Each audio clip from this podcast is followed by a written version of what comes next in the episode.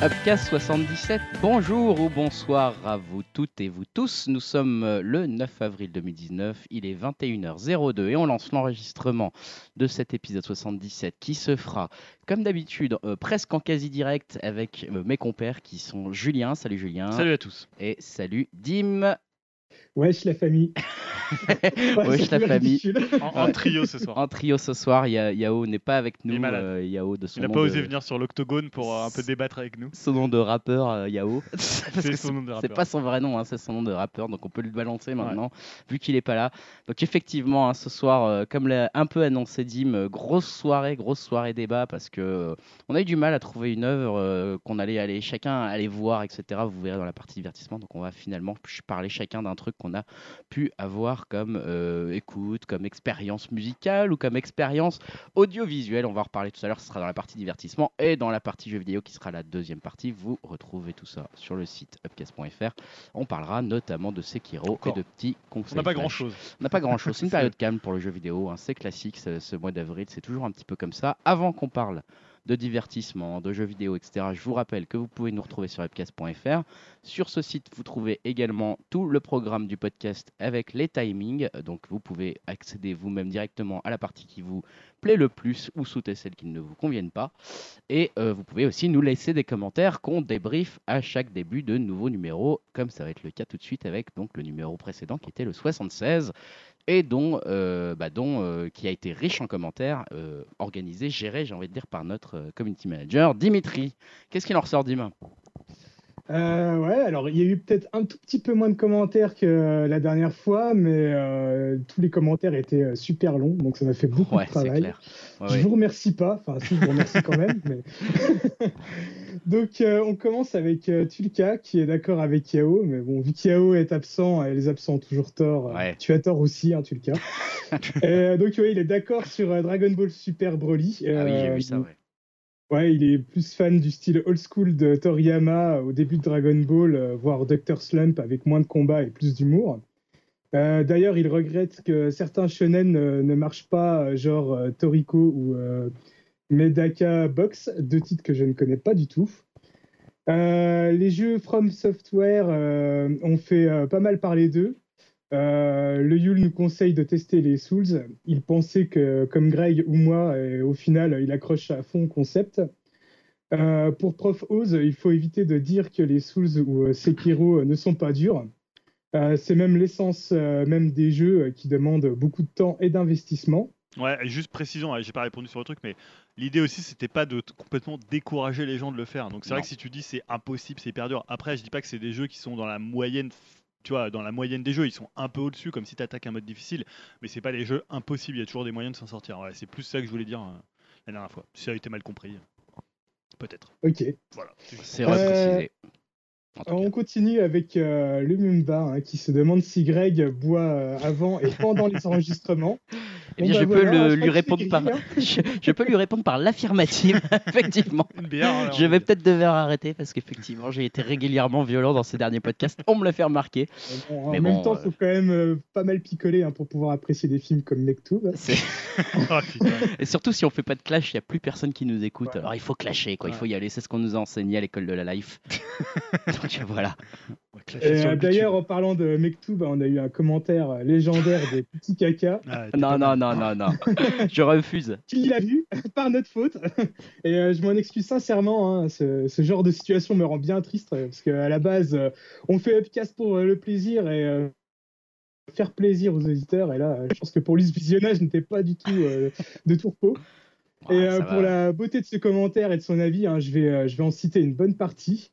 Alors, je cite Euh, Du coup, je suis passé par tous les états tétanie, troubles du sommeil, fatigabilité accrue, modification des relations intrafamiliales et répercussions professionnelles.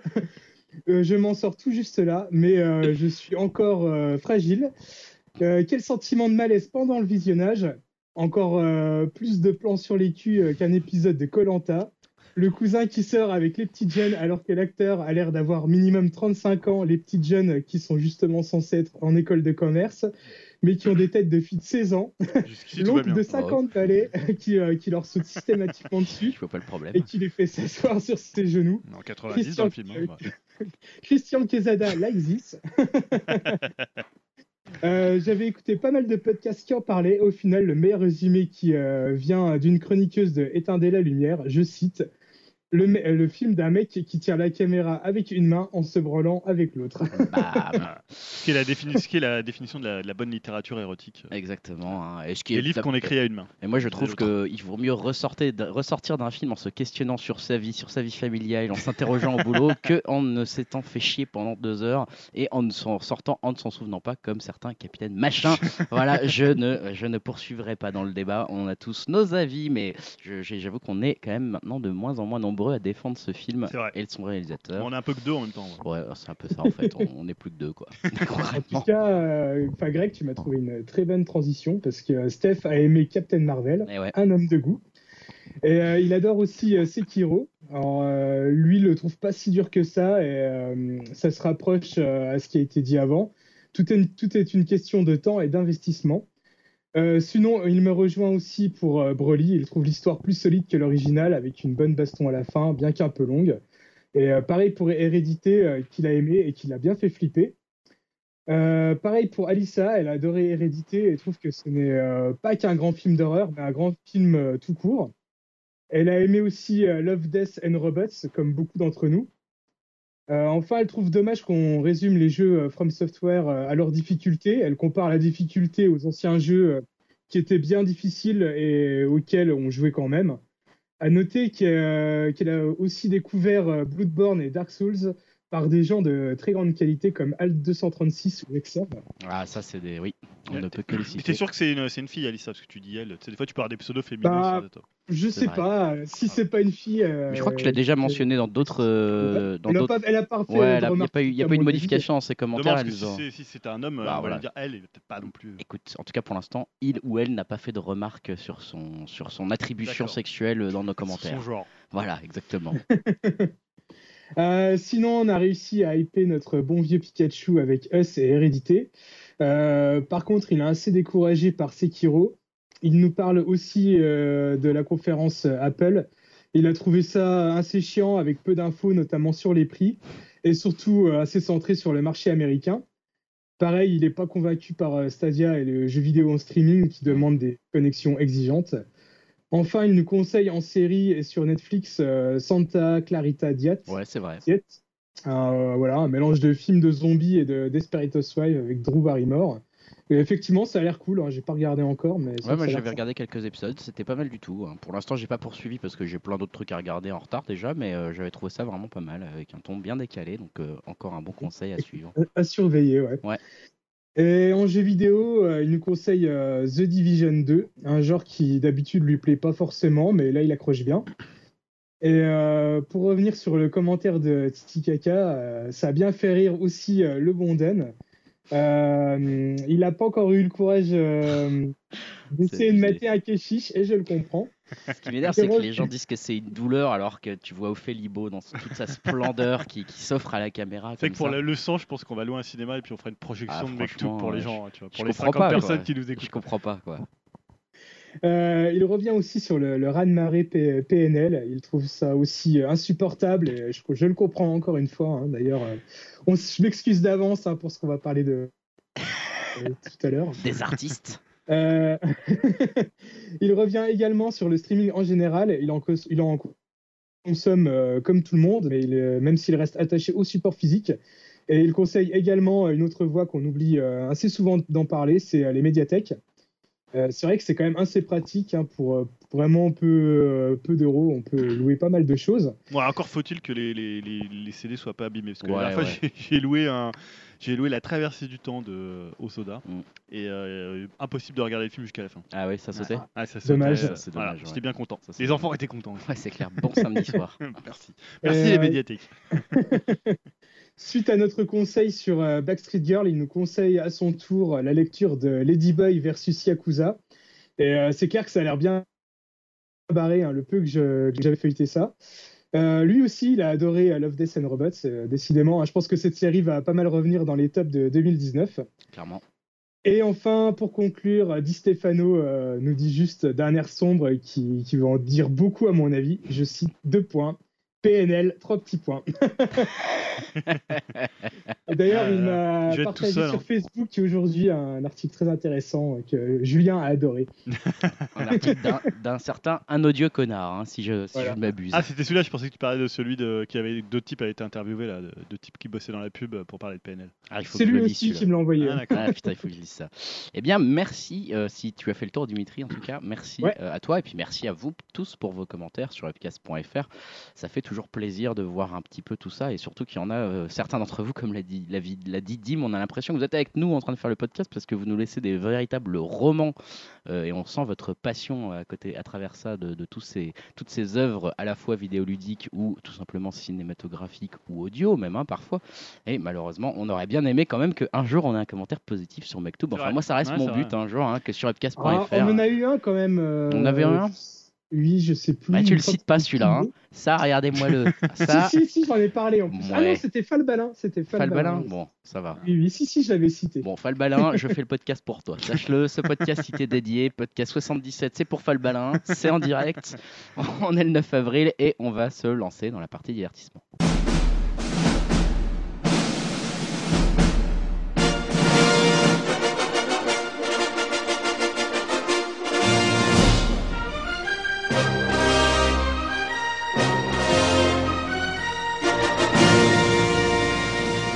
Divertissement, comme je l'ai un peu annoncé dans l'intro, on n'a pas vraiment réussi trou- à trouver une œuvre euh, commune à se, à fixer. C'était galère, on avait tous des emplois du temps compliqués, on n'avait pas, pas la possibilité. On s'y est pris un peu tard C'est aussi. surtout ça que j'allais hein, dire. parce qu'on s'y est pris hier soir, en gros. dimanche, c'est un peu ça. Donc euh, voilà, c'est c'est un peu ça. Là, ça a été un peu compliqué de s'organiser cette fois-ci. Donc euh, on s'est dit plutôt qu'on allait parler chacun euh, d'une euh, d'une expérience euh, voilà artistique qu'on a vécue. Euh, J'ai on- appelé ça c'est mon choix. voilà, c'est c'est notre choix, c'est mon choix à à notre Evelyne. Ah, euh, c'est et Evelyne Thomas. Thomas Ah non. Evelyne Thomas. Tout à fait. ouais. C'est ça, voilà. Et donc, euh, bah, je vais m'y coller pour commencer. Moi, j'ai personnellement, j'ai choisi une série. hein. donc, c'est mon choix, la série Afterlife, euh, qui est sur Netflix en ce moment, série de euh, Ricky Gervais, qu'on connaît notamment pour The Office, la version originale de The Office, qui a ensuite été euh, reprise aux États-Unis et dont il était le producteur et qui a connu le succès qu'on connaît maintenant, qui a révélé notamment Steve Carell. Et là, donc, il revient sur Netflix avec une nouvelle série qui s'appelle donc Afterlife et dans laquelle il incarne Tony, un personnage qui est un jeune veuf euh, très très très récent. hein. Ça vient de se passer dans la série. En gros, ça commence, on a l'impression, quelques jours ou quelques semaines après la perte de sa femme, et il ne remet pas de la perte de, de- il ne se remet pas de la perte de sa moitié. Quand tu dis jeune, il a, c'est-à-dire il a, il a 50 Bah, ans. il a, il- ouais, voilà, il a, il a la- plutôt la fin de la quarantaine, mais il a, il a son vrai âge dans la, dans la vie. Quoi. C'est Ricky Gervais, hein, vraiment, c'est, c'est le personnage qu'il interprète. Euh, et d'ailleurs, euh, voilà, enfin, donc il a, il a plus grand chose à faire de la vie en fait. hein. On le sent extrêmement déprimé suite à la perte de, de sa femme. Euh, et d'ailleurs, il ne le cache pas, il n'arrête pas de faire référence à son potentiel suicide dans la série dès la première épisode. Euh, il n'y a plus grand chose qu'il, occupe dans sa vie, à, à part son chien presque, hein, qui, l'occupe euh, vaguement et encore. et le reste, il s'en fout complètement. Il n'a plus aucune valeur traditionnelle qu'on pourrait attendre dans notre société. plus, plus rien n'a d'intérêt. Et plus, plus de limites ne s'imposent à lui, en tout cas plus de limites de politesse. Et c'est là que la série est drôle en fait, puisque c'est une série comique malgré son, malgré son, à la fois son titre Afterlife et à la fois son pitch, euh, la, perte de, de, de son, de sa femme, de son mari ou d'un proche. Euh, malgré ça, c'est une série comique puisque ça va jouer beaucoup avec ce cynisme que Ricky Gervais a, la- le plaisir, la liberté de s'exprimer finalement quand on n'a plus rien à perdre. C'est là qu'on est vraiment libre de faire ce qu'on veut. Et c'est ça que nous montre un petit peu Ricky Gervais dans cette série, puisqu'il n'y a absolument rien qui, qui, qui, comment dire, qui est épargné. hein. Il a un travail, il est journaliste local. Alors en plus, journaliste local, euh, ça fait un petit peu sourire parce que c'est souvent pas du travail de, de professionnel, on va dire, dans le sens où c'est pas du travail de fond c'est les chiens avec des écrasés. investigations. C'est pire que les chiens écrasés parce que lui, il est responsable de la rubrique un peu des gens qui pensent avoir un truc exceptionnel à partager aux autres. Donc ça va être des gens voilà, qui ont par exemple une tache de moisissure euh, dans leur salon qui ressemble à euh, je ne sais plus qui, un, un- un noble, je sais plus qui, Tu, un le vois dans la acteur, série etc. Tu vois tout ça. euh, À chaque épisode, tu le vois, il va voir un truc bizarre, un mec qui sait jouer avec deux flûtes par le nez, par exemple. voilà, c'est ce genre de truc. Donc c'est encore pire que les, que les trucs, euh, voilà, que les, que les trucs qu'on pourrait dire euh, la rubrique des chiens écrasés. C'est vraiment euh, les gens, on va dire, les plus euh, inexceptionnels, les plus médiocres, avec, euh, avec finalement les hobbies les plus déjantés, mais aussi les trognes les plus intéressantes. hein. C'est une galerie de personnages dans cette série de Ricky Gervais qui est absolument hallucinante. hein. Au-delà de Ricky Gervais, ils ont tous des tronches. On se dit, mais où est-ce qu'il a été chercher tout ça? Et du coup, forcément, euh, c'est assez marrant de, le voir se moquer un peu de tout et de tout le monde et, de, et un peu de toutes les normes sociales avec son regard extrêmement cynique toujours là pour ironiser, pour trouver euh, voilà un petit peu la connerie humaine dans la réflexion qu'il est en train de suivre dans le travail, dans la vie, dans les conventions sociales, il est toujours là pour la souligner. Alors après, c'est pas une série, euh, c'est pas une grande série, hein, malheureusement pour euh, pour ça. Il y a que alors déjà il y a que 6 ou 8 épisodes, je crois, de Ouais. 30 minutes, ça se regarde facilement. Ils ont reconduit une saison 2. Par. Ils ont reconduit une saison 2, ça vient d'être annoncé effectivement. On va dire que c'est une série où euh, ce, ce ton cynique, etc., est assez libérateur. hein. C'est quand même assez plaisant de le voir se marrer sur la connerie des autres, surtout que Ricky Gervais dans la vraie vie, pour ceux qui connaissent, est un peu comme le personnage qui est décrit euh, dans cette série, c'est-à-dire que c'est quand même un mec qui a une très très bonne capacité à se foutre de nos petits, euh, bah voilà, de nos petits défauts. hein. Justement, The Office, c'était aussi la, la- la blague, c'était quand même de se moquer de la vie dans un bureau entre ses, de ses collègues et de, de- de- de tirer le trait un peu sur le cynisme et les, et les méchants du quotidien finalement. Et là, c'est exactement pareil. Donc, c'est dans un autre cadre. Alors après, il se sert quand même de la disparition de sa femme, enfin en tout cas dans le, dans le scénario, on, on s'appuie quand même là-dessus pour ajouter aussi un brin d'émotion quand même dans cette Mhm. série. C'est aussi un personnage qui n'arrive pas à se remettre de l'amour perdu, etc. Donc c'est pas inintéressant aussi de voir ça, c'est assez émouvant. Malheureusement, le fait que la série ne soit pas une grande série et que, par exemple, je le dis sans, sans trop spoiler, mais elle ne finira pas dans mon top de l'année 2019, Ouais. parce que tout à l'heure, Dimitri faisait allusion euh, à Love, Death and Robots, c'est que euh, malheureusement ça s'épuise assez vite. Déjà les, les épisodes se tournent un petit peu en rond, ils sont toujours construits un peu de la même façon, même si on n'a pas l'impression que ça soit un vrai choix. Euh, c'est pas une c'est pas un- une marque de fabrique, mais pourtant on continue à revoir à chaque fois. Voilà le petit euh, le petit personnage secondaire qui a un hobby un peu chelou, euh, qui a un truc un peu débile chez lui et, euh, et on va voir ça et en fait c'est toujours un peu ça alors qu'il y a que 6 ou 8 épisodes, je ne sais plus. Mais en tout cas, c'est on se dit vite ça tourne un petit peu en rond et surtout plus gros défaut finalement et j'espère que justement je me questionne un petit peu sur la saison 2, c'est que la série se base sur le, sur le cynisme et un petit peu sur le côté cruel de son regard, mais assez rapidement, vers la moitié de la, de la série, donc vers l'épisode 4, je crois, euh, à nouveau, le son personnage, donc Tony, commence, on va dire, à avoir une sorte de morale un peu, bah, un peu gnangnan des États-Unis, quoi. C'est ah mon Dieu, mais ils sont formidables ces gens. Ils trouvent euh, le Mhm. bonheur dans des petites choses. Ils ont la force de- d'avoir des hobbies à la con, mais euh, de pas se préoccuper euh, de, de le- on va dire, de- des horreurs de la vie grâce à ça. Enfin voilà. Donc ça tourne un petit peu en bon truc, sentiment, quand quoi. un- le cynisme, c'est toujours un truc assez confortable et en même temps, ça peut être assez vite limité dans une série. Tu Oui. vois, euh, parce que là, quand tu m'en parles, un peu- je pense parfois un peu aussi à euh, Larry Cohen, là, Oui, de- Curb Your ouais, Enthusiasm. Curb Your Enthusiasm, où c'est Ouais. aussi ce côté très cynique Exactement. euh, qu'il avait apporté notamment chez Woody Allen quand il était venu. euh, Il y a ce côté-là, après, ça peut Mais tourner vrai en rond. Curb Your Enthusiasm, par exemple, moi, c'est une série que j'aime bien, mais j'ai du mal à regarder plus de deux épisodes d'affilée. Ouais, parce qu'à un moment, il faut bien les trop plein de, de cynisme Ah ouais. qui fait que. Puis bah même, ouais, c'est plus très drôle en fait. C'est trop facile. C'est Ouais. oui, bah oui, on critique tout en fait. C'est ça, euh, ouais. Bon, ok. faut, là, faut arriver à rendre ça attachant. alors, je me dis peut-être justement, il a réussi à rendre ça attachant à la fois par le, on va dire le prétexte qu'il a rendu cynique. hein. On voit dans les vidéos, parce qu'il regarde des vidéos de, que sa femme et lui ont tourné quand elle n'était pas encore que décédée. te demander si vous voyez les On, flashbacks. on euh, voit qu'il est pas, il n'était pas cynique avant apparemment. ouais, c'est le, Euh, le- le deuil, enfin le deuil qui C'est le le rend- deuil qui le rend cynique, c'est le, le détachement de la vie qui le rend cynique. Donc on, on peut comprendre son cynisme, mais je trouve que son parcours euh, un peu de, de- de rédemption vers ah bah finalement je peux revoir les merveilles de l'humanité va peut-être à la fois trop vite et elle me semble un petit peu un petit peu gnangnan pour être honnête. Euh, J'attends de voir un petit peu ce que va donner la, saison 2. Maintenant, c'est vrai que ces bons sentiments sont un peu grossiers à la fin de la saison 1. Mais néanmoins, voilà, je me suis dit que j'allais parler de ça quand on s'est décidé au dernier moment de parler d'une œuvre dans ce podcast numéro 77.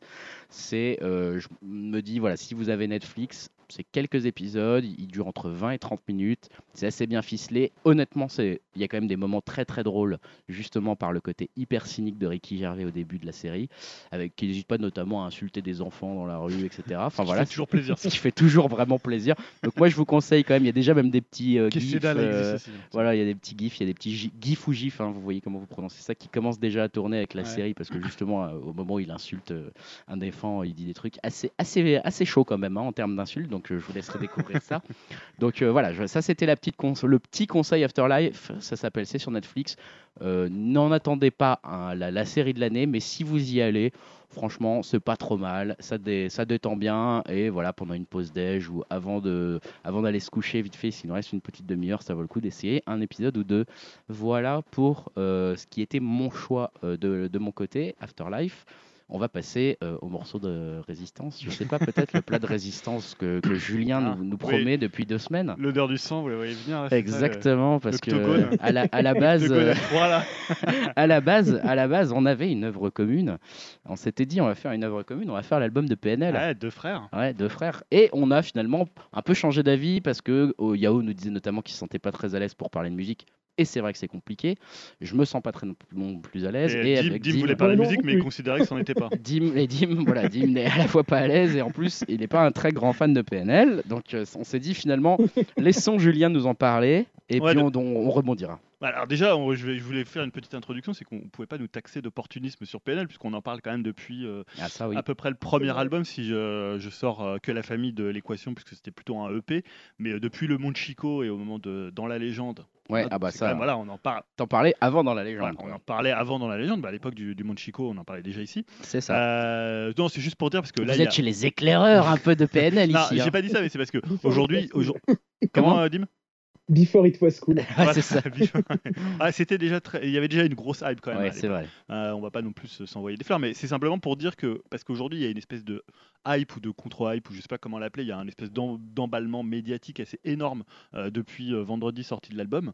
Euh, tout le monde en parle, tous les médias, Ah ouais. n'importe quel média. Moi, c'est un truc qui me gave prodigieusement, c'est-à-dire que là, on est dans un, un moment où, où tout le monde donne son avis sur l'album de PNL. Eh ouais. Que t'aimes pas ou que t'aimes, que t'es aimé avant ou que t'es pas aimé avant, que tu trouves ça bien ou pas bien. Enfin, je trouve qu'il y a une espèce comme ça de, de- mais des deux côtés, tu vois, des, des gens qui sont complètement ouf de PNL jusqu'aux gens Mm. qui on trouve de la merde. Et tout, en, je sais plus si c'était en antenne, on parlait de, du con- connard odieux là, odieux. Oui, connard, ouais. Voilà, moi je trouve ça c'est un espèce de, de truc assez facile à faire. Bah, c'est opportuniste. de. Voilà, c'est un truc opportuniste. Il y a un truc qui marche. C'est ce que j'allais te dire. Après, on en a parlé en off aussi euh, avant, avant ce débat enregistré, on va dire. C'était que moi, je, je trouve ça assez normal que les gens et les grands médias s'expriment sur euh, PNL, puisqu'ils sont extrêmement médiatisés. Et puisque en termes de, de- voilà d'importance de la communication là, c'est un événement pour le coup au niveau français, Ouais, bah, comme on n'en voit pas souvent en termes de musique en fait. C'est vraiment un album qui est sorti avec un énorme re- retentissement. Donc euh, Ah, finalement, que tout le monde en fait, parle, vois, pourquoi pas, quoi. je me disais depuis la mort de Johnny, c'est peut-être l'événement bah, musical français peut-être, peut-être. euh, dont on a le plus parlé. C'est mais ça. tu vois, ça. euh, Deux événements malheureux. de- c'est quand même moche. C'est con. Euh, oui, non, mais moi, ce qui m'énerve, tu vois, c'est ce côté condescendant, parce que cette espèce comme ça de, Ouais, de condé- ju- de classe, tu bah, vois, de, oui. de, de, hum, un, presque un délit de classe. euh, et qui me rappelle un peu, moi, quand j'étais jeune, j'ai écouté du rap au tout début en France, à l'époque d'NTM, où tu avais ce même truc euh, de condescendance envers ces rappeurs qui venaient des quartiers, ces trucs, ah, Nick ta mère, il s'appelle Ouais. Nick ta mère, ah, mais putain, il, euh, venez écouter les vrais poètes français. C'était le- exactement voilà, ça. Et tu vois, il y avait une, vraiment une, opposition entre le rap euh, qui émergeait des quartiers et la musique française, euh, genre Cabrel, Goldman, tu vois, il y avait un truc un peu comme ça, euh, euh, ça. assez nauséeux. Et je retrouve un peu ce truc un peu réac de droite Ah qu'il y ouais, avait déjà à l'époque. T'as un peu les présentations sur, dans les journaux télé de, tu vois, genre on parle aux grands-mères, on dit venez découvrir le dernier phénomène que vos jeunes écoutent. Vous n'allez pas comprendre une ligne. Regardez Ouais. comme c'est drôle. Et sauf que maintenant, c'est les gens qui font ça, c'est souvent les gens qui disent Ah non, mais attends, à l'époque, nous, c'était NTM et IAM. Ouais. Tu vois, c'était autre chose. C'est c'est vrai. des gens qui savaient écrire. C'est vrai. Ok, mais à l'époque, on disait la même chose de NTM quand ils sont arrivés. Mais attends, nique ta mère, on dit ça et c'est des gens qui Ouais, savent puis écrire. Ayam, ils se prenaient aussi des procès. Ils avaient, euh, voilà, ils, ils étaient euh, pour incitation à la violence contre la police. Ils étaient régulièrement. Oui, voilà, il y avait des. yeah, ils avaient leurs En même problèmes temps- aussi. En même temps, PNL, j'ai l'impression que c'est quand même un sacré facteur pour euh, beaucoup de, de gens de notre âge, euh, voilà, pour euh, on va dire définir si t'es un vieux con ou pas, quoi. Ah, c'est sûr. Moi je, moi, je pense que je suis devenu un peu grâce à eux. Non, moi j'en ai souvent parlé ici. Je pense que c'est un groupe qui a un public beaucoup plus large que ce qu'on croit. Euh, c'est pas du tout un public, à mon avis. bah, Il y a bien sûr des jeunes, mais c'est pas forcément un public de, de gamins de 15 ans ou un public de, de mecs de banlieue. Ou tu vois, je pense qu'il y a des gens. Et l'article que tu envoyais, je pense qu'il y a des gens dans tous les domaines parce que euh, tu vois, le, le- ce côté rap un peu planant, ce côté assez mélancolique, euh, fait que finalement, n'importe qui, c'est pas un groupe groupe social, c'est pas un groupe. Il n'y a pas de, je vois une forme de prosélytisme. Il n'y a pas, a pas de truc religieux, il n'y a pas de politique dedans. c'est un peu, voilà, on est, on, se replie sur nous-mêmes et on emmerde tout le monde. Tu vois, pour moi, c'est un groupe déjà de casque. C'est un groupe que tu écoutes un peu tout seul. Donc je suis pas, je trouve pas que ça soit quand même quelque chose qui soit. toi, tu, Dim, tu parlais, c'est un groupe clivant. Le seul truc qui est clivant, c'est l'autotune. Après, à partir de là. Euh, je vois pas ce, que, ce qui peut faire que tu accroches pas euh, selon d'où tu viennes et selon le bagage musical ou le bagage social ou le bagage culturel que tu as en fait. Bah il y, a le, y a le côté quand même, enfin si je peux me permettre. Alors l'autotune, je pense que c'est un gros bloqueur, hein, notamment on en a parlé euh, Dim en, en antenne. Hein. Enfin Dim, tu peux reprendre la parole si tu le souhaites, mais ouais, ouais bien sûr. Mais, mais c'est vrai que toi tu n'avais pas l'air d'apprécier de, bah, en fait, c'est vraiment voilà. je sais que toi Greg, quand on en parlait en off, c'était plus les paroles qui pouvaient peut-être te, te gêner. Moi, c'est plus la musique en elle-même. Je j'ai rien contre le rap. Au contraire, j'en écoute quand même aussi, euh, que ce soit du français ou américain. Mais là, je sais pas, j'ai pas l'impression de retrouver le rap que j'aime. C'est toujours un peu les mêmes rythmes, c'est un peu lent. Bon, je peux comprendre que les gens puissent aimer. Et puis, euh, ouais, l'autotune, c'est vraiment pas pour moi. Je j'y arrive pas, quoi. c'est vraiment. Euh, j'ai l'impression que c'est vraiment tout le contraire de ce que je peux aimer au niveau musical. Quoi. Ouais, c'est vrai que c'est pas facile l'autotune. Et moi, comme je le disais un peu Dim, moi, c'est plus les paroles avec lesquelles j'ai du mal. Dans le sens comme je le disais un petit peu la dernière fois dans le podcast 76, euh, dans le sens où je pense qu'à la fois je suis exclu d'une partie de ces paroles parce que je ne le comprends, je n'en comprends pas les références et je ne sais même pas ce qu'elles veulent dire. Mmh. Je, ce qui n'est pas toujours très gênant. Hein, euh, oui, oui, non, mais voilà, ce qui n'est pas toujours très gênant, on en a parlé aussi mmh. puisqu'elles peuvent être parce là. que, enfin, des paroles, c'est aussi des sons. C'est ça, c'est et comme eux utilisent, j'ai l'impression beaucoup ça, c'est-à-dire placer certains mots pour qu'ils aient plus, qu'ils soient plus efficaces dans un certain rythme ou qu'ils entraînent une certaine musicalité. pourquoi pas Mais, mais, mais au bout d'un moment, on va dire que j'ai ma dose de ça, j'ai ma tolérance de ça. Et quand euh, je trouve qu'il y a certaines phrases euh, qui ne sont limite, enfin vraiment, pour moi, je dirais pas françaises dans le sens, voilà, on, pourrait très bien arguer, qu'est-ce que le français, et puis il change en fait, il change tous les jours, et c'est vrai. Mais, mais c'est vrai que parfois, je, je, voilà, je lis les paroles, je me dis, mais mon Dieu, je, je comprends rien là sur ces phrases. Alors, même si elles sont mises là pour la musicalité, elles me semblent complètement folles, et il n'y a plus de verbes, il n'y a plus de compléments, il n'y a plus de mots que je comprends. Euh, bah, en fait, je, me dis, il y a quand même des groupes qui arrivent à la fois à faire des phrases, des textes et de la musicalité. Je me dis, bon, tout sacrifier au prix de la musicalité à ce point-là, c'est un choix euh, que je comprends pas totalement. Peut-être. Alors euh, voilà, après je suis aussi exclu parce que certaines de ces phrases que je pense être là que pour la musicalité ont un sens que, qui m'aperçoit. Bah, à, la fois, je comprends pas. Tu as, de l'argot, euh, enfin voilà, de ce qu'on appelle l'argot, et après tu as une espèce entre guillemets de langue, c'est-à-dire mm. de, de, vraiment de créer un univers autour de, certains termes qui vont réutiliser des, énormément de fois. Ouais. Et voilà, pour creuser autour des mêmes comme etc. Ouais, alors ça c'est plus des, thématiques, mais euh, je pense, enfin tu vois, des trucs comme Yankee, la MIF, euh, le mm. BIF, euh, mm, mm. le, tu vois, enfin il y a tout un truc, la, enfin la S, la TES, il y a tout un, un, jargon qui est à la fois de l'argot, qui est à la fois du langage disté, et en même temps qui a un truc à eux. Donc après quand tu, c'est pas quand tu as écouté beaucoup d'albums, tu commences à comprendre un peu tout le comme il creuse toujours autour des, mêmes thèmes. Euh, juste pour parler un peu de l'album, Parlons de l'album. pour donc deux frères. Euh, disons qu'on va dire que le premier album, euh, si on prend le monde Chico, c'était un peu l'album de l'ambition. C'est-à-dire finalement on a des rêves, comment on va prendre le monde. le deuxième album, c'était plutôt l'ascension dans la légende, c'est comment on, se réalisait. On est en train de réaliser notre rêve. Voilà, et là on est plus dans la désillusion, c'est-à-dire que malgré le succès, finalement malgré une forme de reconnaissance, malgré l'argent, euh, bah, on est toujours ces, deux gars qui, étaient de leur cité des Tarterets, qui viennent d'une histoire familiale compliquée, qui ont eu un parcours aussi compliqué. Et finalement, il y a toujours de la, c'est un album assez amer, assez mélancolique. Euh, finalement, c'est ça que moi je trouve assez hallucinant, c'est qu'un album comme ça euh, puisse autant marcher en fait. Parce que je trouve pas que ce soit c'est pas un album gay, tu vois, c'est pas un album il y a peu de, de trucs pour c'est pas un album dansant, il y a peu de trucs pour euh, je sais pas, c'est pas tu vois, il y, a plein d'albums où on te dit on va te mettre un truc un peu single et là c'est des trucs très très lents. Il y en a quelques-uns tout à l'heure, c'était assez planant il y a quelques trucs surtout Hasta la Vista il ressemble un peu à Béné l'ouverture au DD ressemble un peu à Da mais sinon c'est un album qui est quand même beaucoup plus amer que ce qu'il avait fait c'est un album qui est extrêmement même euh, moi j'allais j'allais dire euh, nihiliste quoi. Enfin je, le trouvais extrêmement nihiliste en il fait. il y a une forme de haine assez froide il y a une forme de voilà exactement une mm. forme de désespoir. Euh, le succès est arrivé on est en haut de la tour mais en fait ça n'a absolument rien changé dans nos vies et on sait toujours pas qui on est c'est toujours élève dans la dans la tête. Et, et, finalement enfin ce qui est aussi un autre message hein, qui peut devenir intéressant et qui peut amorcer un retour vers un quatrième album, euh, peut-être le dernier, euh, finalement vers les racines. Ouais, Moi, c'est- j'en j'imagine parle déjà aussi ça. d'ailleurs. ouais. Ils en parlent beaucoup, ils parlent déjà de la fin de leur carrière en disant il reste un album ou deux, puis c'est fini. Euh, non, après voilà, moi j'ai beau ne pas forcément. Après, ça, c'est aussi une tout, thématique, ce côté le dernier combat. Tu sais, c'est un truc. Très, euh, très cinéma américain. mais c'est vrai que j'ai trouvé ça, pour le coup, on va dire la, la thématique globale de l'album et la façon dont elle est amenée et traitée à travers toutes les chansons, elle est, elle est pour le coup très bien ficelée. Et surtout, euh, ils la tiennent quoi. Ils la tiennent sur quasiment l'intégralité des chansons et même les chansons un peu plus funky qu'on avait pu entendre cet été. euh, Ouais, avec, 91, voilà ou- 91 mon petit parasol.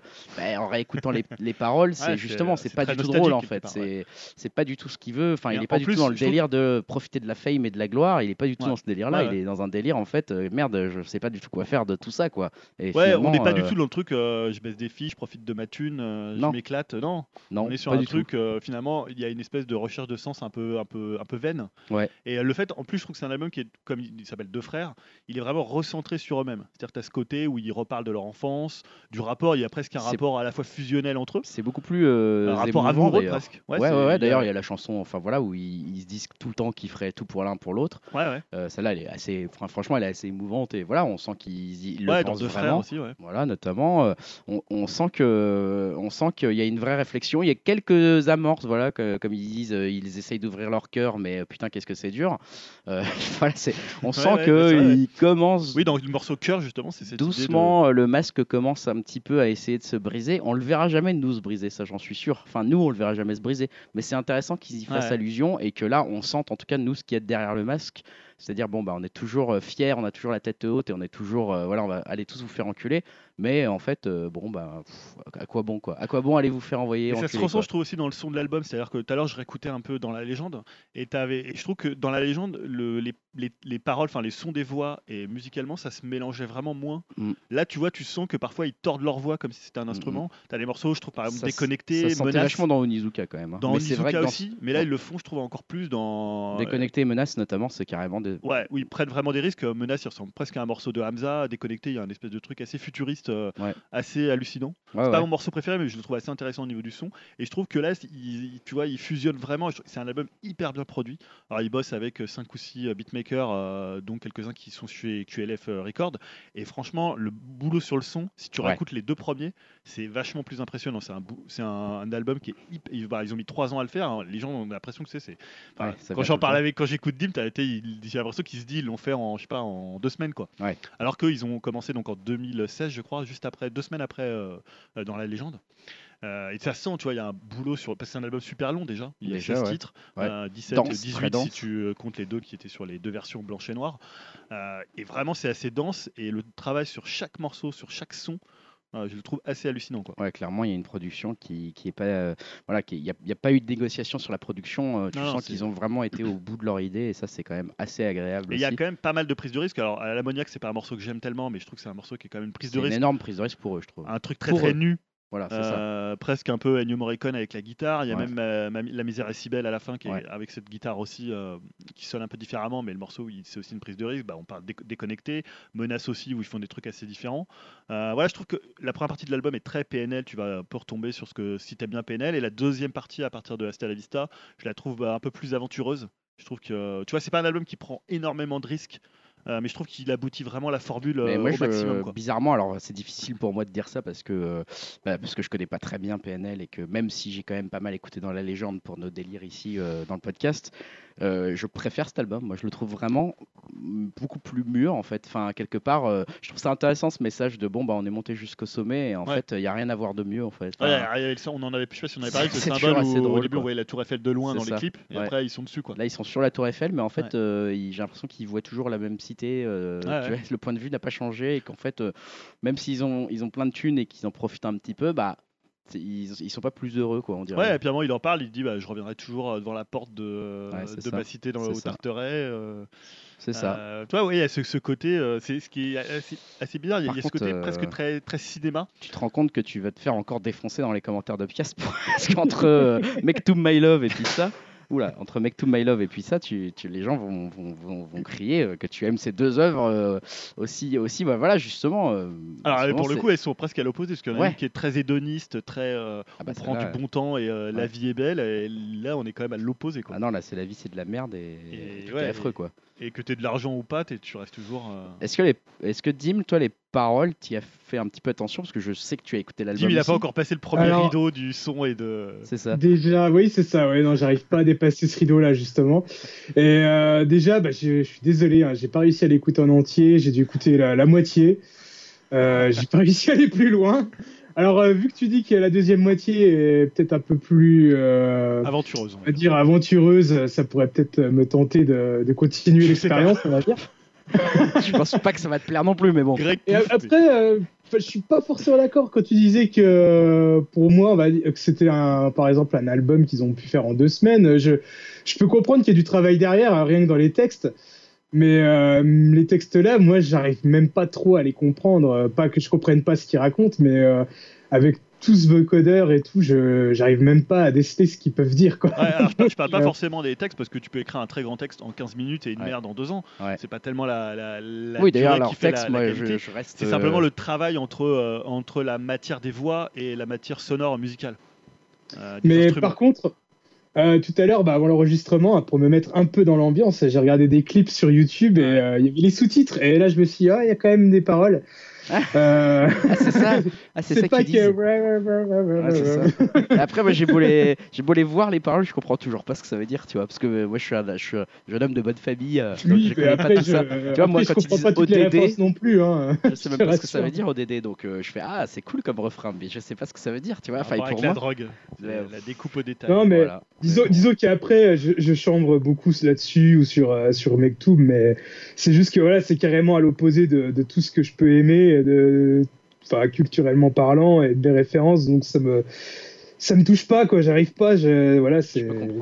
Tu viens pas de la street. dans mon ADN, Tu viens pas de la street, mais pour le coup, moi je trouve que voilà, je, je défendrais un peu plus cet album en disant que la street là ils s'en sont éloignés. Alors peut-être pas dans les mots Bah, qu'ils utilisent ouais. parce que je comprends. Mais ils ont une toujours. espèce de, aussi de nostalgie de la street. Ils hein, ont une nostalgie de la street, je pense qu'ils ont même- Je sais pas s'ils ont peur d'être décrédibilisés un jour de la street parce que Ouais, je pense qu'ils savent qu'ils ils viennent de là et que ça, sera toujours comme ça quoi.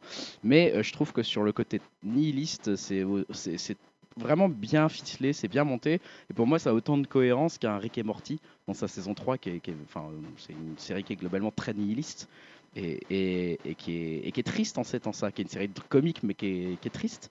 Et, et là c'est un peu pareil, c'est un album qui peut être dansant, qui peut être musicalement intéressant, euh, qui peut faire chier, qui peut être... voilà. Mais en même temps au final c'est un album qui est un peu triste. Et je trouve Ouais. que le, ce- ce- cette tristesse, cette euh, mélancolie, elle est quand même assez bien tissée sur l'ensemble de l'album. Rien que pour ça je trouve que Et, c'est... et toi, ça t'étonne pas pas, que ça, ça marche autant alors que c'est si finalement. Je tu pense dis que les gens n'écoutent pas trop en fait euh, les Je pense que c'est un son et que finalement. Ouais. a- Tu vois le petit ritournel Ils sont comme moi, ils comprennent pas les paroles.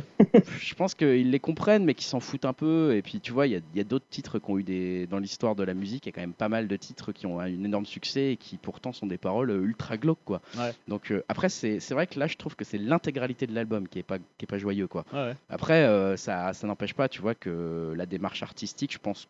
Ouais, je sais pas, les gens s'en préoccupent pas ou alors ils la trouvent, euh, ils la trouvent aussi légitime. Ah, parce ce que tu vois, moi, je me rappelle à l'époque d'NTM. NTM, c'est un groupe qui faisait un peu peur à tes parents, tu vois. Ouais. C'était le truc, ah ouais, attends, c'est quoi, Nick ta mère Ouais, mais là c'était fait une révolution. Là, eux, c'est plutôt genre laisser tomber, baisser les bras et voilà qu'en fait euh, tout va mal quoi.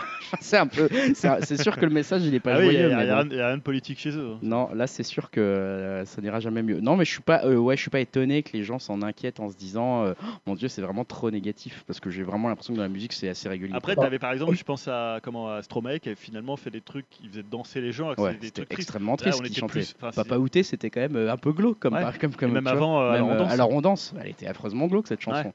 Je pense que les gens s'en préoccupent finalement pas tant que ça. Et puis une fois qu'ils écoutent, ils sont contents de se dire ah ouais, en plus il y a un truc qui dit derrière. Là peut-être c'est le cas aussi. Peut-être euh, pour certains comme moi, ça prend plus de temps de comprendre ce qu'ils disent vraiment. Et- mais, mais je suis pas sûr que ça. Non, moi ça me choque pas en fait que ça, ça ait eu quand même du succès malgré des paroles Mhm. assez sombres finalement. Bon, après, on en a, on parle ici, il y a aussi leur com qui fait que euh, moins t'en montres, plus tu te fais désirer. Et leur com, euh, ils en montrent beaucoup quand même finalement. C'est une, sorte de non-communication, mais qui tourne quand même à la, Très- à la surcommunication. Ouais, très euh. bien ficelé. Après, eux ne, ne commentent rien, ne Non, réagissent pas, ne donnent pas d'interview. Il y a un moment dans une des chansons, il le dit si t'as envie de m'interviewer, suce ma bite. Enfin, Ouais, tu vois, genre, ma de bite. toute façon, ils, Dans 91. Voilà, c'est ça, ils savent très bien Ouais. qu'on les comprendra pas en fait. Et c'est marrant parce que là-dessus, enfin, j'ai écouté le morceau tout à l'heure et je me disais ça se rapproche un peu de la, la nouvelle posture, euh, alors je vais me faire plein d'ennemis là d'un coup, mais un peu de la nouvelle posture euh, féministe en mode, en fait quand t'es un homme, tu peux pas vraiment comprendre ce que c'est que d'être une femme. Tu peux, t'as beau te définir comme féministe, Ouais. tu seras jamais autant féministe qu'une Mhm. femme. Et finalement, c'est un peu ça qu'ils disent quand ils disent ça dans le, dans le truc, c'est quand il dit bah tu, tu auras beau essayer de m'interviewer, tu comprendras jamais Ouais. ce, que, ce que je vais te dire, parce qu'en fait, tu jamais vécu ce que j'ai vécu dans ma famille, tu viens pas des Tarterets, tu fais pas tout ça. Et ça, je, je trouvais ça assez marrant de se dire Ouais. en fait, bah finalement, un argument qu'on trouve tout à fait valable du côté des féministes, parce que c'est vrai, j'ai jamais vécu ce qu'une femme peut vivre, donc euh, forcément, j'aurais jamais euh, la même expérience. De leur côté, j'aurais jamais leur expérience, et finalement.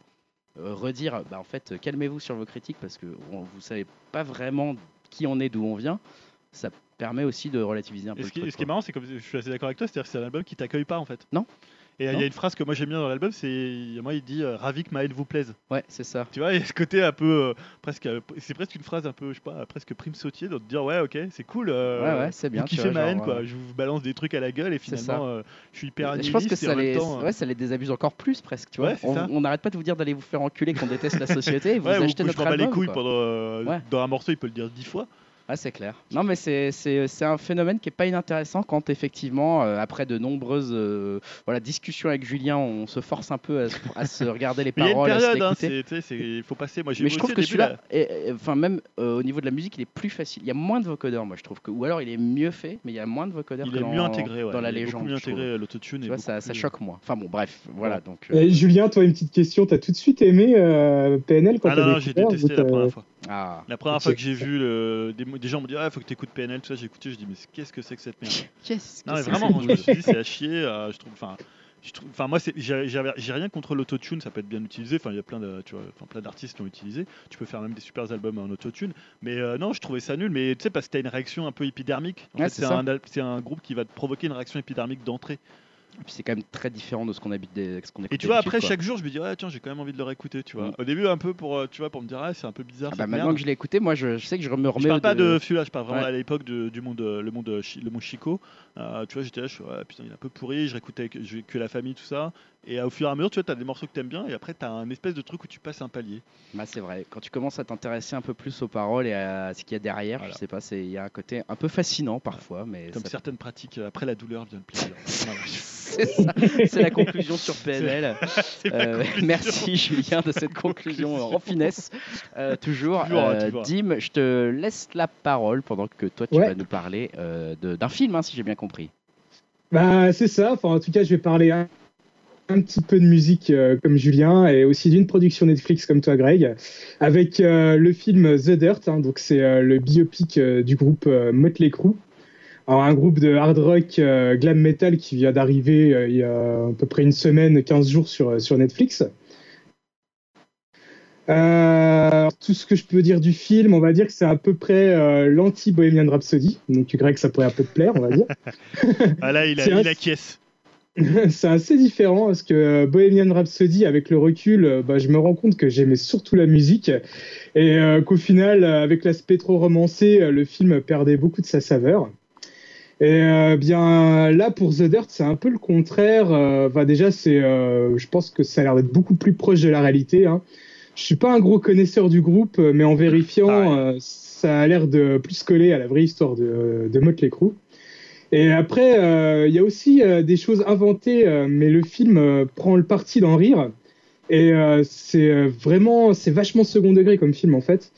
Par exemple, on assiste à un moment, à un moment donné à un événement assez improbable d'une soirée avec le début d'une baston avec un membre de Van Halen. Et euh, en fait, à l'époque, Motley Crue était pas encore trop connu. Et là, un des membres du groupe euh, regarde la caméra et brise le quatrième mur. Et nous dit euh, non, non, ça s'est pas du tout passé comme ça. En fait, on l'a rencontré euh, dans une tournée. C'était de façon assez classique. Mais bon, ça, nous faisait, ça nous faisait marrer de le raconter comme ça. Donc, on a préféré mettre ça dans le film. Et voilà, quoi.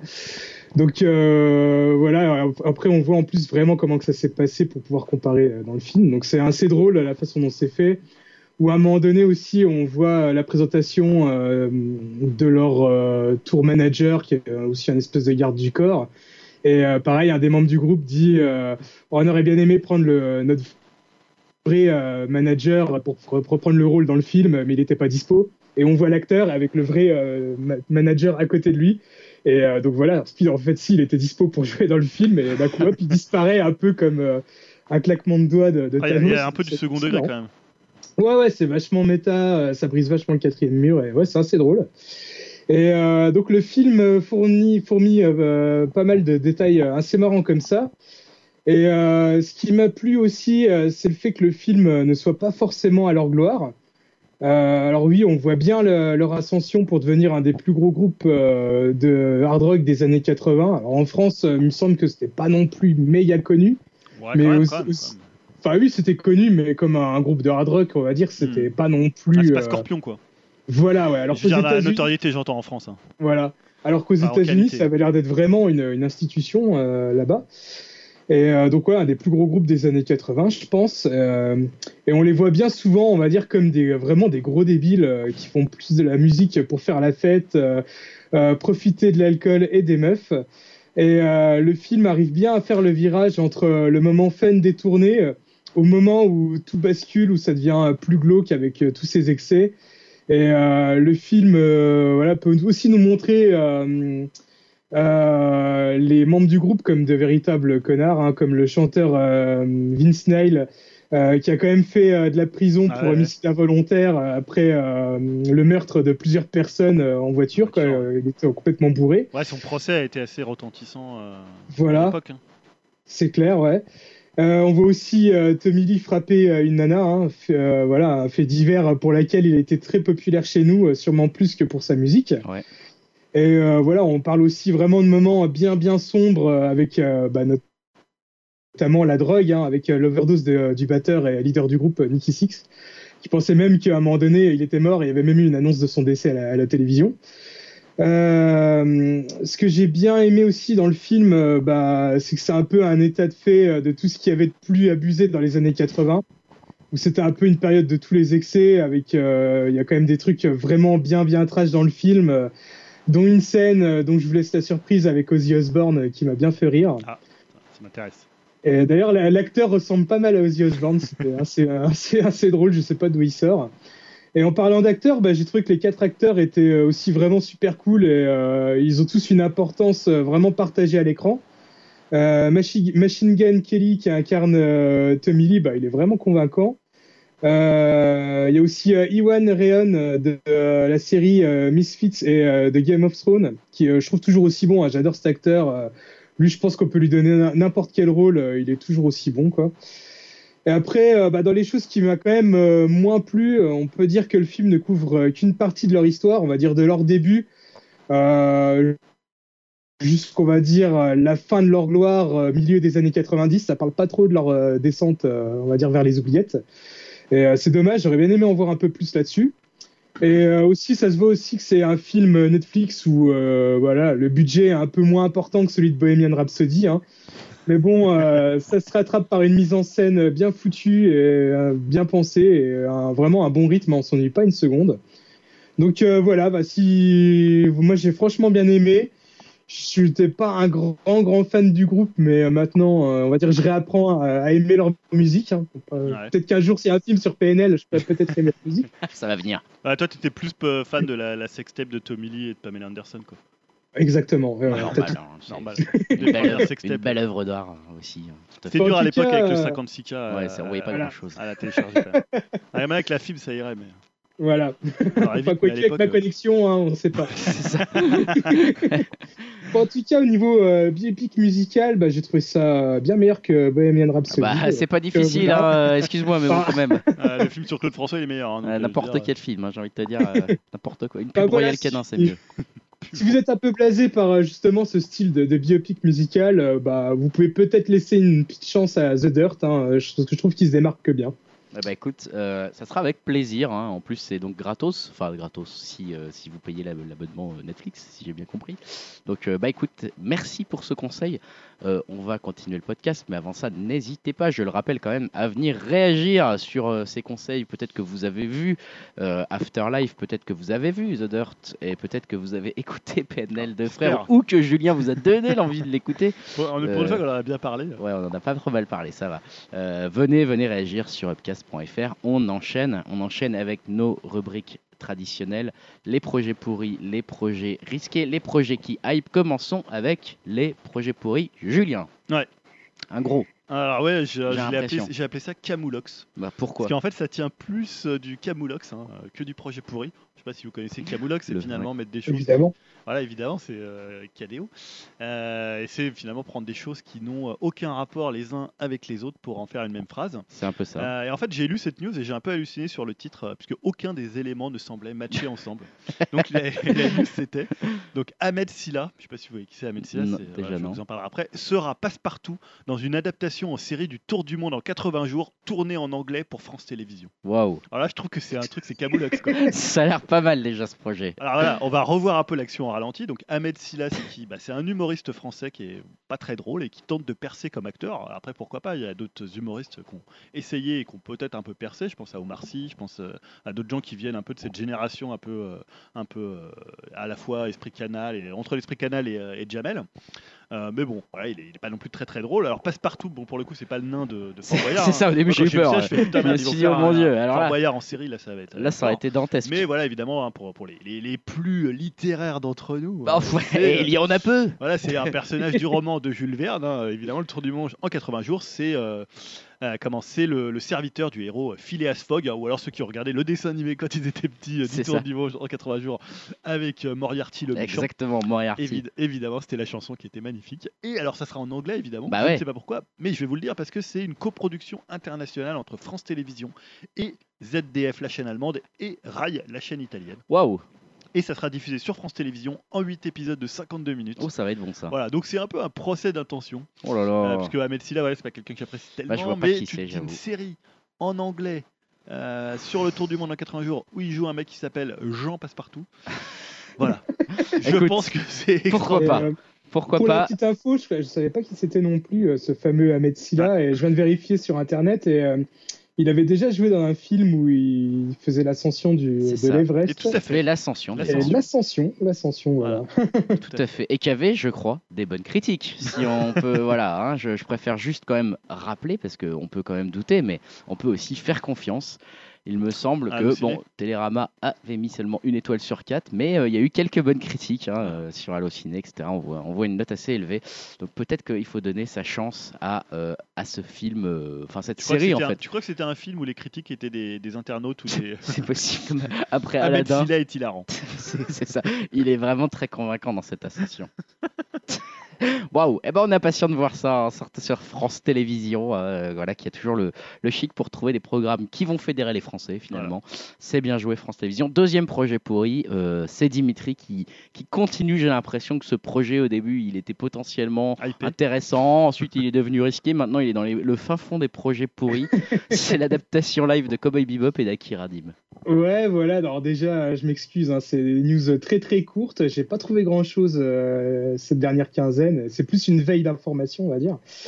Euh, donc euh, voilà, ouais, on avait déjà parlé hein, de l'adaptation live de Cowboy Bebop par Netflix. Euh, on n'était pas pressé d'avoir des news là-dessus, mais bon, on nous a pas ne- forcément demandé notre avis. Et voilà qu'on a eu une grosse news concernant le casting. Alors Ouais. on a appris que c'était John Cho qui allait tenir le rôle de Spike, hein, le personnage principal. Ouais. Euh, on a pu le voir dernièrement euh, bah, dans les derniers films Star Trek au cinéma, qui faisait euh, le rôle de De- Sulu, Ouais, il me semble. ouais. Il y a également Mustapha Shakir qui jouait le, le méchant dans la saison 2 de Luke Cage. Alors, bah, acteur que j'ai trouvé très bon dans le rôle, mais dans une série bien merdique. Donc euh, voilà. Euh, il y a aussi euh, Daniela Pineda qui a joué dans Jurassic World, un rôle tellement marquant que je me rappelle plus.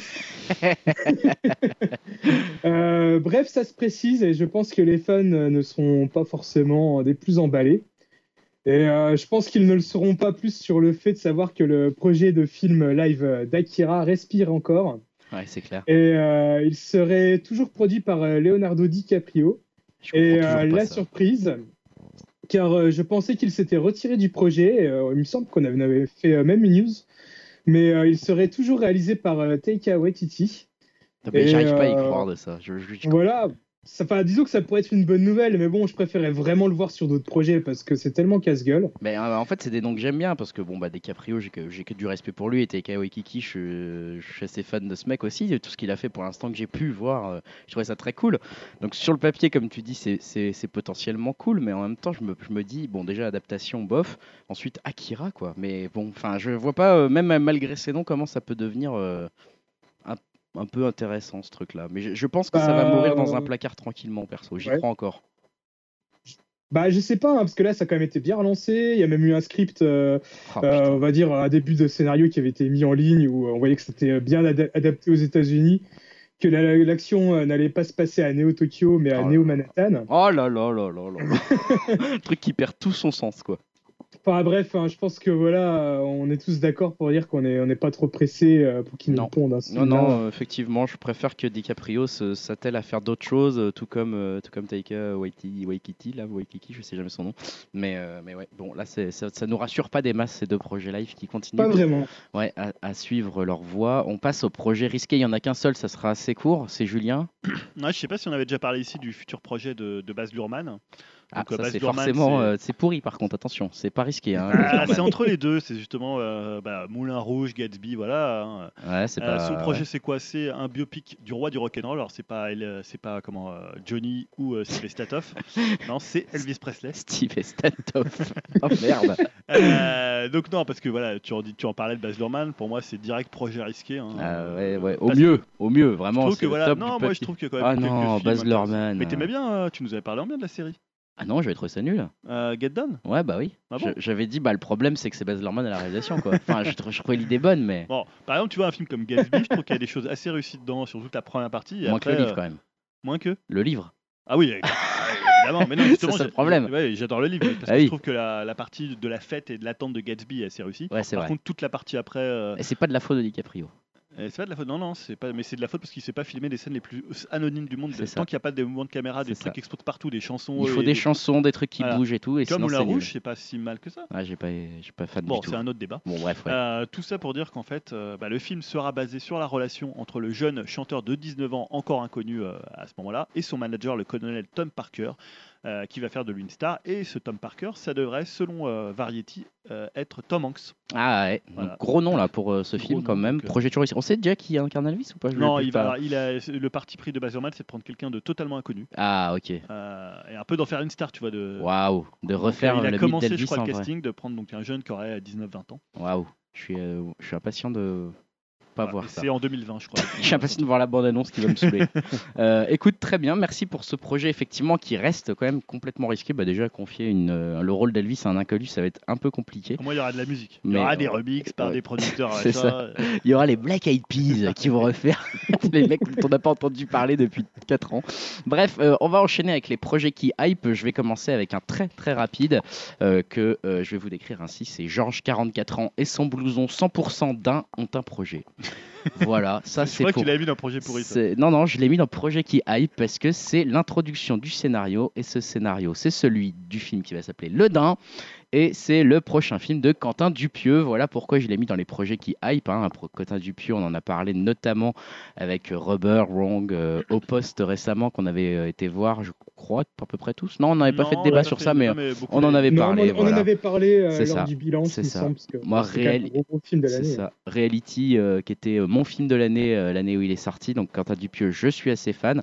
Et là, euh, voilà, c'est le, on sait pas grand chose de plus sur Le Dain, à part donc ce, ce- ce pitch complètement improbable. Ça sera Jean Dujardin qui sera l'acteur principal et Adèle Haenel qui sera l'actrice principale. Donc, première fois qu'on les verra toutes les deux, euh, enfin tous les deux sous la direction, ouais, sous la direction de Quentin Dupieux.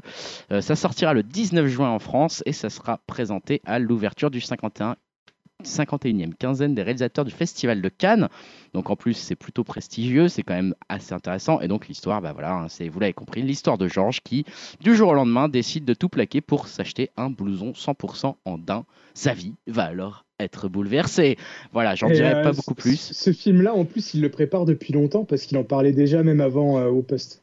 Bah voilà, donc euh, non mais ça m'étonne pas. Ce, ce mec a toujours des projets complètement chelous et bizarrement, à chaque fois au cinéma, je trouve qu'il s'est encore jamais vraiment cassé la gueule. C'est toujours euh, un- une très bonne surprise ces films, euh, malgré un- quand même un film sur un pneu serial killer, par exemple, qui est quand même pas le scénario le plus simple. Il a quand même fait un putain de film qui était une critique du cinéma qui était hallucinante. Ah, il a un univers. euh, Franchement, euh, moi je suis très très très hypé par tout ce que c'est fait. c'est marrant aussi parce que, enfin, vu l'histoire du film, c'est vrai, ça fait euh, vraiment penser à la chanson de Stupéflip. Et, Ouais, euh, carrément.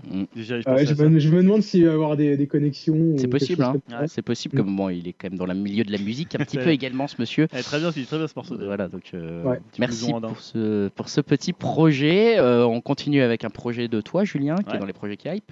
Ouais, je vais vous reparler bah, de, un peu d'un des plus grands réalisateurs euh, de l'histoire du cinéma, c'est Francis Ford Coppola, Ouais, ouais. évidemment. Alors, euh, plus grand réalisateur des années 70, parce que après 80 même, euh, 70-80, on va dire, puisque on va dire que les années 2010, ça, c'est pas vraiment la, la décennie la plus prolifique pour Francis Ford Coppola, puisqu'il y avait le seul euh, Twixt ouais. qui était sorti, euh, qui date de 2012. Alors, la décennie précédente, les années 2000, euh, ça avait été à peine plus prolifique, puisque il y avait quand même le, le film qui était assez beau, c'était Tétro, Ouais, euh, avec euh, avait- Vincent Gallo, je crois. ouais, qui avait eu pas mal de, pas mal de retombées pour le coup. Ouais, un film en noir et blanc. Voilà, c'était après, c'était plus des films euh, intimistes. Euh, et bien, en fait, la fin des années 2010, voire peut-être 2020, hein, puisqu'on ne sait pas trop quand ça pourrait sortir. Enfin, on est quand même assez proche du début du projet. euh, pourrait en fait marquer le grand retour du cinéaste de 80 ans quand même. Donc, il faut quand même Ouais, accélérer ça. un peu euh, la, c'est ce la- que je me, je me disais par contre. la, cadence. Euh, c'est alors pour le coup un projet hyper ambitieux euh, qu'il a lui-même décrit comme le projet d'une vie. C'est Megalopolis, hein, qui est un projet assez connu dans le milieu du cinéma puisqu'il tourne depuis des années. J'en parlerai rapidement. Ouais, Euh, donc il a, il a expliqué Coppola à propos de ce projet. euh, je prévois de démarrer cette année un projet que je nourris depuis plusieurs années en utilisant tout ce que j'ai appris dans ma longue carrière, à commencer à l'âge de 16 ans avec le théâtre. J'y mettrai à profit toutes mes années de cinéma et d'expérimentation pour me diriger vers ce que j'estime être ma propre voie et mes aspirations. Alors ça fait un peu note d'intention euh, plus que projet concret. ouais, mais ça fait, c'est une note d'intention particulièrement voilà. ambitieuse déjà. Bon après on sait qu'il Il va y mettre toute sa vie, quoi. C'est quelqu'un de, de très euh, Ah, intègre. d'intègre et d'entier, c'est sûr. euh, voilà, et, euh, on le voit dans ses films hein, quand tu Ouais. vois le parrain ou quand tu vois euh, comme Ouais. Apocalypse Now.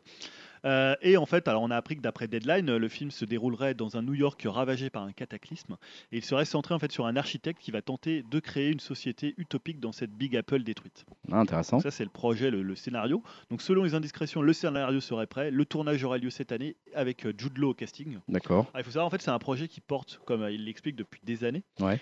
Euh, et qu'en fait, euh, il y avait déjà un script qui était écrit, il y avait euh, un script de 212 pages. Il avait rencontré des acteurs comme Nicolas Cage, Kevin Spacey, Warren Beatty, Robert De Niro, Russell Crowe, euh, Paul Newman pour euh, faire passer les castings. Ils n'auraient pas tous été dans le film. Et en fait, il avait même commencé à, à faire des repérages pour le, pour le film. Il, avait, il avait déjà il y avait des, des, des artworks qui avaient été faits sur ce côté univers un peu dystopique. Ouais. Mais en fait, le problème, c'est qu'à à partir du 11 septembre 2001, Ouais. euh, il, il a dit bah, c'est plus possible de faire un film sur New York dans ces conditions. Donc il a totalement abandonné ce projet. Alors je pense qu'il y a aussi cette, euh, ce moment où il s'est arrêté aussi de faire des films, des films complètement opératiques, Mmh, euh, mmh. des films hyper ambitieux pour aller vers des films peut-être un peu plus intimistes, des films un peu moins gros budget. Mais il faut savoir qu'à l'époque où il a tourné Dracula, euh, en fait il a, il a accepté de tourner Dracula pour financer justement ce film-là. Ah, d'accord. Voilà. Ok. Donc, Dracula qui est considéré Ouais. comme quand même un de ses bons films Ouais, des, c'est années, clair. des années 90. C'est pas vraiment un mauvais film, quoi. Mais même euh, pour comment l'idéaliste aussi, c'était la même chose. C'est tout, tout ce qu'il faisait, c'était pour C'est faire ce intéressant. film-là. Donc c'est un truc qu'il a traîné toute Voilà. sa vie. C'est son. Et à un moment, je pense que ça, il, il- ça- ce genre de grosse production lui parlait plus. Et là, il a, t'as l'impression qu'il se sent prêt pour revenir Ah, putain, c'est sur un intéressant film là. avec une très très grosse ambition. J'aimerais, j'ai très envie de voir ça maintenant. Alors, en fait. que T'es en train de me hyper de ouf là. Quelque part, tu te dis, est-ce que ça va pas faire un truc où euh, tu vois un peu comme euh, comment euh, merde, Lost in La Mancha. Ouais, euh, c'est ça, c'est le, c'est, c'est, le mec Terry Gilliam Voilà, quand il, quand t'as le- un projet voilà, qui te, un- hante pendant 40 ans. c'est- C'est dur quoi. parce En fait, une- même une fois réalisé, est-ce qu'il vaut vraiment le coup de le réaliser presque, tu vois Mais en tout cas, sur le papier, putain, euh, enfin, tu sens, Megalopolis. tu sens qu'il a vraiment envie de, d'en faire l'œuvre de sa vie, quoi, presque. Donc, euh, moi, je serais très curieux de voir ça. Et alors, Megalopolis, c'est donc dans un futur dystopique New. York. Euh, c'est marrant, j'ai, du mal à imaginer ce qu'il va pouvoir en faire, en fait. Est-ce qu'on a des, des infos sur le qui a écrit le scénario ou on le sait pas encore ça? Non, je crois que c'est un- alors il pour le coup c'était sous influence de la de, de l'écrivain Ayn Rand Ouais. qui a fait pas mal de justement de choses qui dépeignent des univers dystopiques. Bon. Et la ville utopique s'appelle City World. Bon, bah écoute, il va falloir qu'on suive ça. Si jamais des news continuent à pleuvoir Voilà. ou pas, Moi, ça me fait Ça penser un peu à discret. du euh, Bioshock. Tu sais, ce côté Ouais. où ça va être un architecte qui va re, Ouais, rebâtir peut-être, une ouais. ville un peu Ouais. utopique. c'est vrai. Et t'as l'impression que ça va un peu tourner au. Ouais, je pense que ça va. hmm, Globalement, je pense que ça va pas très bien tourner. Euh, Après, der- faudra avoir les moyens qu'il aura. et-. C'est ça, c'est ça. Non, non, mais dernière, euh, dernière, euh, dernier projet qui hype avant de passer au conseil et au top musical du mois, c'est euh, j'ai envie de vous faire participer, Dimitri et Julien, donc je couperai au montage si c'est trop long et que c'est un peu galère. Mais euh, j'ai envie de vous parler de plan séquence au cinéma. Euh, quand je vous dis plan séquence au cinéma, Ouais. qu'est-ce que ça vous évoque? Est-ce qu'il y en a certains qui vous reviennent en tête comme ça, des plans séquences qui vous ont marqué La euh, scène d'ouverture de Snake Eyes. Ouais, la Snake, Ouais. c'est vrai, c'est vrai qu'à l'époque on en a beaucoup beaucoup chez- il y en a parlé. beaucoup chez comment chez. euh, Putain, merde, j'ai trop de Euh. Brian De Palma. Chez De Palma. Ah oui, d'accord, C'est ouais, un peu le roi du plan séquence. C'est vrai, et celle-là était notamment pas mal commentée parce qu'il y avait cette suspicion de, séquences truqués Ouais, notamment, ouais. et surtout avec euh, près de 15 000 potentielles personnes euh, visibles dans le, dans le stade. Il y a ça. Est-ce qu'il y en a d'autres comme ça Ouais, qui dans, bah, dans euh, le. Putain, j'ai un mec ce soir. C'est si difficile ce J'ai soir. le cerveau vide, comme dirait PNL. Ouais, c'est Euh, ça. non, dans euh, comment ce film que j'aime pas trop d'ailleurs, euh, le film de Quaron. Exactement euh, celui de. Comment non, pas Gravity, le celui d'avant. euh, le. Bur- euh, Birdman Non. Non, ça c'est Inaritu. c'est- ça, c'est Inaritu, ouais, c'est ça. Euh, putain, merde, Children of Men. Children of Men, c'est vrai qu'il se Ouais. base sur des faux plans Alors séquences. chez Inaritu, il y en a beaucoup aussi. Chez Inaritu, il y en a aussi. Chez, Euh, il doit y en avoir chez, chez, euh, chez Kubrick, non? Il y en a certains chez Kubrick. Il y en a un, c'est mémorable aussi, et là, c'est pas dans un film, c'est dans une série, c'est dans la première saison de True Detective. Exactement, Ah oui, oui. ouais, ouais. Ouais. Fameux, le fameux épisode 4 qui se finit par une sorte de plan séquence dans une cité qui doivent évacuer pendant euh, au moins, euh, je sais pas, 7 ou Avec 8 une minutes. pour- Il y a une fusillade. Il y a une fusillade pendant ce temps-là, la caméra euh, passe Ouais, partout comme ça, ça. c'est assez hallucinant. Euh, ça, Ah, je-. Il y en a aussi, j'en ai, j'en ai un bon dans Ouais. Memory of Murders. Ah, celui-là, j'ai pas- moi j'ai toujours pas vu ce film. hein. J'ai Ouais, honte. hein. Il, est- vois- il arrive premier de toutes les listes de- d'autres une- podcasts. Un, assez balèze quand même. Ah ouais? Et ce de Inaritu dans comment dans euh, le truc avec euh, l'ours là. la, la vengeance, là. le- C'est horrible The ce qui. The là. Revenant. The Revenant. Ouais. Il y en a des Mais balèzes. avec Inaritu, j'arrive jamais à savoir si c'est des vrais ou pas. Parce que déjà, Birdman, tu vois, il était, c'était un Ouais. faux plan séquence, mais qui était tellement bien fait que tu, tu t'arrives pas à le voir, quoi. Mais bon, voilà, il est, il est très doué pour ça. Bref, donc ça, c'est effectivement le plan séquence. En tout cas, c'est toujours un moment, j'ai l'impression. Bah voilà, même quand on regarde une série comme True Detective ou quand on est au cinéma et qu'on commence à voir, à réaliser presque qu'on est dans un plan séquence. On se le dit en général au bout de 35, 40 secondes, on se dit, mais tiens, il n'y a pas eu de coupure là. Ouais. Puis on commence à y faire attention et à se dire, mais putain, euh, cette séance, cette séquence, euh, il y a la respiration qui commence à se couper même chez le spectateur et c'est toujours quelque chose qui marque, je trouve, dans un film. En plus, quand le film est réussi, ça marque d'autant plus. Et c'est vrai que les plans séquences, c'est quelque chose de, de très intéressant. Il y a même certains cinéastes qui en ont fait euh, une particularité, euh, puisque bah voilà, on a, on a parlé notamment de d'Inaritu avec son plan Ouais. séquence. On a, on- il y a eu un- apparemment récemment un film qui est revenu sur la tuerie euh, sur l'île d'Utoya en Norvège. Euh, qui était un plan séquence entier, Ouais. tout le film était un plan séquence, hein, comme un autre film qui, qui s'appelait, euh, je ne sais plus comment, Victoria, un, un film plan séquence réalisé par Sébastien Schipper en trois tentatives, hein, seulement au bout de la troisième tentative, un film qui dure un peu plus d'une heure et demie quand même Putain, en une seule plan séquence, et bien figurez-vous que je vous embête avec les plans séquences, car on a appris ce 7 avril que le prochain film de Sam Mendes, le réalisateur de Skyfall et American Beauty, Ouais. serait a priori un plan séquence. Un film qui serait donc intitulé 1917 et qui va suivre deux jeunes soldats britanniques au front lors de la Première Guerre mondia- mondiale, et donc, selon IndieWire, selon un seul plan séquence pour faire tout le film. Donc euh, ça, hum, tout de suite, je me suis dit, ouh la vache, ça c'est ambitieux, ça c'est intéressant. En plus dans un contexte de guerre, etc. Pourquoi pas? Il faut suivre ça de près. Deuxième aspect intéressant de ce projet qui m'a hypé, c'est que à la photographie, c'est Roger Dickens Ouais. qui a fait la photo notamment de Blade Runner 2049, The Big Lebowski, Les Évadés, l'assassinat de Jesse James par le de Rutherford, etc., etc. Donc euh, des, une photographie euh, plus que, que léchée qui va être au rendez-vous également. Dans une technique cinématographique qu'on voit assez rarement finalement, le- Ouais. le- pour la remarquer en tout cas. Alors par contre, Sam Mendes, ça, te hype. Sam Mendes, j'ai plus de doutes, j'avoue. Ouais. Après, il a fait des trucs. euh, je- Ouais, le- les Noces Rebelles, Ouais, c'était- lui. J'ai trouvé ça pas pas, ça. trop mal. Skyfall, j'ai pas trop aimé. American Beauty, pour moi, ça reste un, très bon ça, film. Tu vois, Les Sentiers de la Ouais. Perdition, c'était pas ouf. Les Sentiers de la Perdition, je l'ai pas vu encore. Donc euh, voilà, moi, je, je- on va dire que c'est un réalisateur que je trouve techniquement assez correct. Je trouve qu'il est capable de faire passer des belles émotions quand Un il peu, un le, peu melon quand même. quand il le veut. Il a peut-être un peu le melon, mais. en tout cas, voilà, American Beauty, moi j'avais été plus Ah qu'ému oui, oui, par oui, ce film. à l'époque, c'était Ouais. un de mes films préférés. Euh, et du coup, euh, je me dis, euh, j'ai quand même envie de lui. lui, lui- lui- c'est le genre de réalisateur, je continue à lui donner une chance. euh, il a un peu la carte à vie pour, avec moi. Quoi. Et, et là, quand il se penche sur un projet aussi compliqué techniquement, euh, j'ai envie de voir ce que ça va donner. Donc, moi, j'avoue que je suis très hypé. J'aurais pu clairement le mettre dans les projets risqués, que ça soit un plan séquence ou Sam Mendes, mais j'ai choisi de le mettre dans les projets qui hype. Et c'est celui-ci qui conclut les projets qui hype. Dernière, chose, euh, j'avais zappé, mais il y a un film qui est pas terrible, mais qui a un plan séquence vraiment dingue. et C'est euh, sorti récemment, c'était Atomic Blonde Atomic avec Blonde. Charlie. Avec Charles Theron, un film d'action. euh, Ouais, je vois, je vois le film, mais je savais pas qu'il y a eu un plan séquence dans celui-là, tiens. Ah, il est complètement dingue. C'est le seul intérêt du film. hein. Si vous pouvez le voir, euh, ce plan séquence-là, franchement, n'hésitez pas, il est terrible. Mais j'avoue que les plans séquences dans les films d'action, souvent, c'est quand même assez bluffant parce que tu te dis, mais c'est pas possible, comment Ouais. ils ont pu faire un truc pareil, quoi. Mais tu vois, sur Inaritu, moi j'avais lu des trucs euh, pour The Revenant. Ouais. En plus, tu sais, il tourne en lumière naturelle. Il a tourné Ouais, tout en lumière naturelle. ouais. Et euh, t'imagines le truc, c'est-à-dire qu'il faut que ça soit à la bonne, à la Ah bonne bah, heure. la bonne heure, la- Euh, le- il y a le- les plans, c'est notamment le plan où tu as des chevaux qui passent, euh, tu sais, quand ils se traînent par terre, il y a Ouais, des. euh, l'enfer, quoi. Et l'enfer, quoi. Tu vois, si t'as un mec, qui, tu as un figurant qui fait de la merde, ou s'il y a un truc qui, qui déconne avec un cheval, euh, tu es obligé de retourner le lendemain, quoi. Enfin, Ouais. C'est des risques. Et il euh, faut qu'il fasse beau ce jour-là aussi, quoi. Ouais, après. Enfin, en plus, ouais. voilà.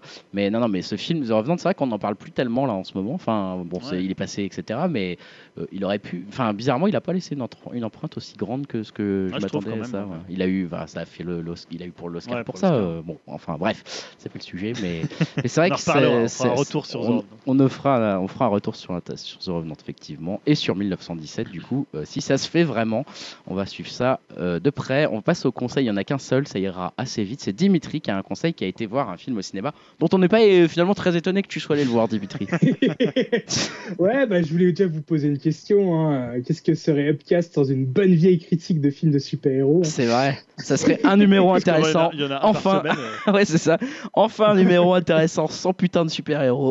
Ça serait Vous parfait. voyez quand même comment je vous tends le bâton pour me faire battre. Exactement. Non, mais c'est vrai que c'est quand même dingue de se dire qu'on enregistre toutes les deux semaines et que toutes les deux semaines on a un nouveau film de super-héros à Ah, chroniquer quoi. Peut-être pas quand même. C'est quasiment le cas. Ou une série ou un truc avec des super-héros quoi. Euh, enfin bref, donc ouais, j'ai bien, j'ai vu Sha- Shazam au cinéma. Et euh, bah, pour être honnête avec vous, j'attendais pas grand chose de ce film, hein, à part euh, voir une daube ou un film moyen de la part de DC, parce que depuis euh, Batman ver- versus Superman, bah, j'étais pas trop emballé par leur film. Et puis bah là, euh, bah, grande surprise, euh, c'est peut-être sûrement celui-là que j'ai préféré euh, de- depuis euh, Batman versus Superman. Ah, ce qui est bien Dimitri, c'est que tu nous déçois jamais.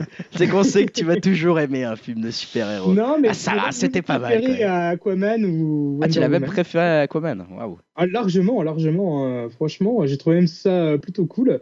Euh, pas extraordinaire, hein, il fera pas date, mais euh, franchement, euh, c'est un film qui se tient bien de, de A à Z. Euh, je pense que maintenant, les films de super-héros sont tellement installés, comme on disait, hein, qu'il faut toujours trouver un, petit truc pour les faire sortir du lot. Et là, le film prend une tournure assez familiale et, et comique. C'est peut-être même plus une comédie avec quelques éléments de film de super-héros. Euh, pour tout dire, c'est un peu le, le Big. Le, donc le Big, Big c'est le film de- des années Avec Tom 80. Hanks, avec ouais, Tom Hanks, grand film. ouais. Ouais. Le Big des super-héros. euh, D'ailleurs, il y a une petite référence euh, à Big dans Shazam. Et euh, même si perso, euh, vu que bah, j'aime pas trop Big, je préfère largement Shazam. Ouais, parce que Comment tu peux ne pas mieux. Big Oh, Big, ça a pas très bien vieilli. hein. C'est mortel, Big.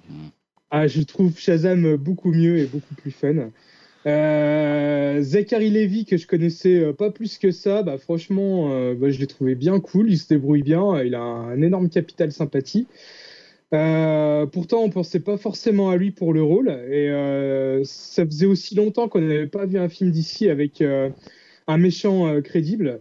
Enfin. Voilà, Enfin, c'est pas non plus le, le Joker de Christopher Nolan, mais bon, il est beaucoup moins ridicule que euh, le méchant de Wonder Woman ou d'Aquaman. Ouais. Et puis bon, euh, Mark Strong en bad guy, euh, je trouve que ça le fait toujours. Et euh, comme je disais, euh, voilà, c'est une comédie et je trouve que sur ce point-là, bah, ça marche bien. C'est toujours de l'humour euh, gentil, mais je me suis laissé prendre au jeu et du coup, le film passe vraiment bien. Il n'y a pas de référence aux, aux années 80, mais je trouve que le film en a vraiment le feeling. On a l'impression que c'est un peu euh, une production euh, Amblin et Steven Spielberg euh, de ces années-là. Euh, voilà, il fait vraiment film d'aventure avec des gosses comme on pouvait en voir à cette époque-là.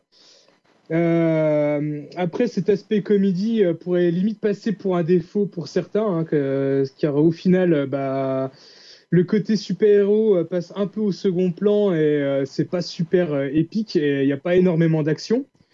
D'ailleurs, euh, ça sent pas non plus le gros budget pour ce film. Euh, Les studios, à mon avis, n'ont pas voulu prendre trop de risques avec Shazam. Et euh, le truc assez frappant aussi dans le film, c'est que voilà, il a le cul entre deux chaises sur le- leur univers partagé d'ici. Car euh, il y a à la fois euh, pas mal de références aux autres films et euh, aux héros de DC. Hein, ça parle tout le temps de Batman et de Superman. Ouais. Mais en même temps, le film, il est euh, peu ancré dans cet univers-là. Et euh, il y a aussi, on va dire, d'autres références ou caméos qu'on a l'impression qu'ils ont un peu peur de les assumer, quoi. Je sais pas vraiment si tout ça, ça va survivre, enfin l'univers-là va survivre avec les prochains films.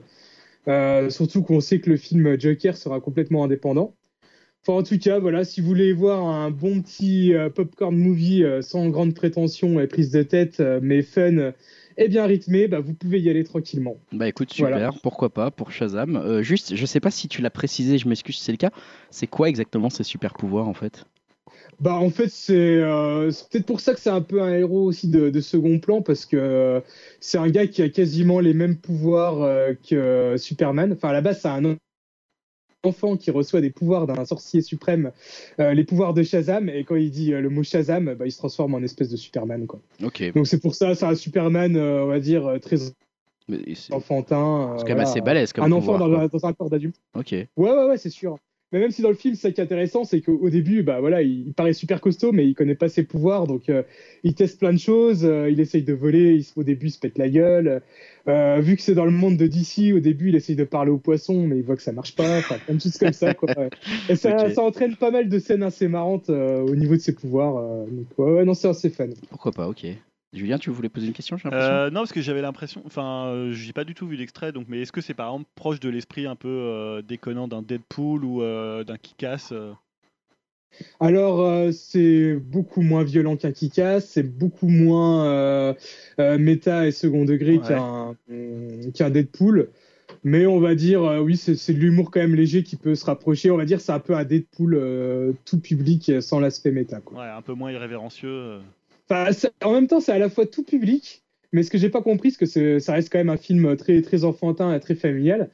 Mais euh, je pense qu'il y a quand même certaines scènes où c'est peut-être un peu chaud pour des tout petits avec euh, des monstres assez effrayants et voire même des passages peut-être un tout petit peu gore. Donc euh, voilà, c'est un film un peu bizarre quand même. Euh. Ouais, c'est intéressant Ah bon presque. hein. Euh, Mais de toute façon, euh, mais DC de toute façon, ils vont, ils vont complètement rebooter tout leur univers là, non? Ils vont, ils vont tout recommencer là, parce que euh, ils ont plus personne pour réaliser leur film là maintenant, si? Bah, on sait pas trop quoi, parce que euh, il y a Wonder Woman 1984 qui devrait être euh, plus ou moins la suite du premier Wonder Woman et est bien situé dans cet univers-là. Ouais. Mais en même temps, il y a le film Joker avec euh, un autre acteur qui sera complètement différent. Ouais. Mais en même temps, tu as Bird of Prey avec Harley Quinn et il y a aussi euh, normalement euh, une apparition du Joker, peut-être interprétée par Jared Leto. Enfin bref, c'est le bordel. Ouais. On ne sait pas trop. Il y a aussi euh, le Suicide Squad de James Gunn Ouais. euh, qui est plus ou moins un reboot, mais euh, qui reprend quand même Avec la des moitié mêmes des acteurs, du ouais, c'est ça. Ouais, c'est un peu chelou. C'est le bordel. J'ai l'impression qu'ils tâtonnent, qu'ils essayent de faire des films plus ou moins cool, euh, Bon. et puis bon, voir comment que ça se passe. Bah écoute, en tout cas, Shazam, euh, ça peut être intéressant rien que pour voir le contexte au moins de la maison d'essai, euh, comment elle s'en sort en ce moment face à un espèce d'Avengers qui va arriver maintenant dans quelques semaines et qui va tout Alors après, écraser c'est- sur son C'est passage. pas du tout comparable, hein, Ouais, parce que c'est c'est ça. vraiment comme tu disais, c'est un tout petit budget, c'est plus une comédie qu'un film de C'est super-héros. sûr, c'est sûr. On Je- va. Je sais pas si ça marche d'ailleurs. Ouais, j'ai pas l'impression d'avoir eu euh, des, des retours euh, extrêmement bons, en tout cas en Europe. euh, Enfin, aux États-Unis, il est numéro 1, mais bon, ça veut rien dire. Tous les gros Oui, blockbusters. euh, ouais, c'est je sais qu'en je sais qu'en France il y avait un film pour enfants qui était qui était passé devant lui euh, dès la première semaine en fait. Euh, il s'était fait doubler par un truc euh, qu'en plus un film pour enfants dont t'entends jamais parler. Tu sais, tu découvres que ça existe quand tu vas au Ah, cinéma. c'est Des pas euh, Alex, Alex, euh, le destin d'un roi ou je un truc non, comme ça c'est pas ça. C'est que je crois que ce que t'as dit. des merveilles là Ouais, un truc comme ça, peut-être. Ouais, enfin un truc naze quoi. Ah, euh, Yao a été le voir, il nous en fera Ouais. peut-être un. Ouais, Voilà, non, c'est on préfère ça. aller voir Dumbo, mais. Je pense qu'il, je suis pas sûr. Ah, si, Euh, ça a l'air pas mal. ça a l'air pas mal. Il paraît que. Bon, on va finir en tout cas la partie, euh, la partie divertissement sur la fameuse rubrique qu'on nous attend tous les mois, le top pas, musical du mois. Euh, personne ne l'attendrait, elle serait quand même là. Voilà, donc je me permets de te lancer sur ce top musical et de rappeler quand même aux auditeurs qui nous suivent que ce top musical, c'est ton point de vue, bien sûr, Ouais, sur ouais, l'actualité musicale, mais ça veut aussi dire que c'est pas forcément les albums que tu as préférés dans le mois de mars. C'est néanmoins cinq albums que tu vas nous conseiller, dont tu juges qu'il est au moins intéressant, voire bon de les écouter pour sa propre culture musicale ou pour ses propres goûts personnels. Euh, et euh, dans ces cinq albums, tu as choisi, euh, on va écouter ton premier extrait. Ouais, donc ça ça, c'est mon album. Je, je commence toujours par mon album du mois. ton album du mois. Donc c'est quelqu'un qui s'appelle Elado Negro. Euh, L'album s'appelle This Is How You Smile et l'extrait que j'ai choisi c'est Imagining What You Do. Winter will be gone tomorrow. Just lay inside your dream.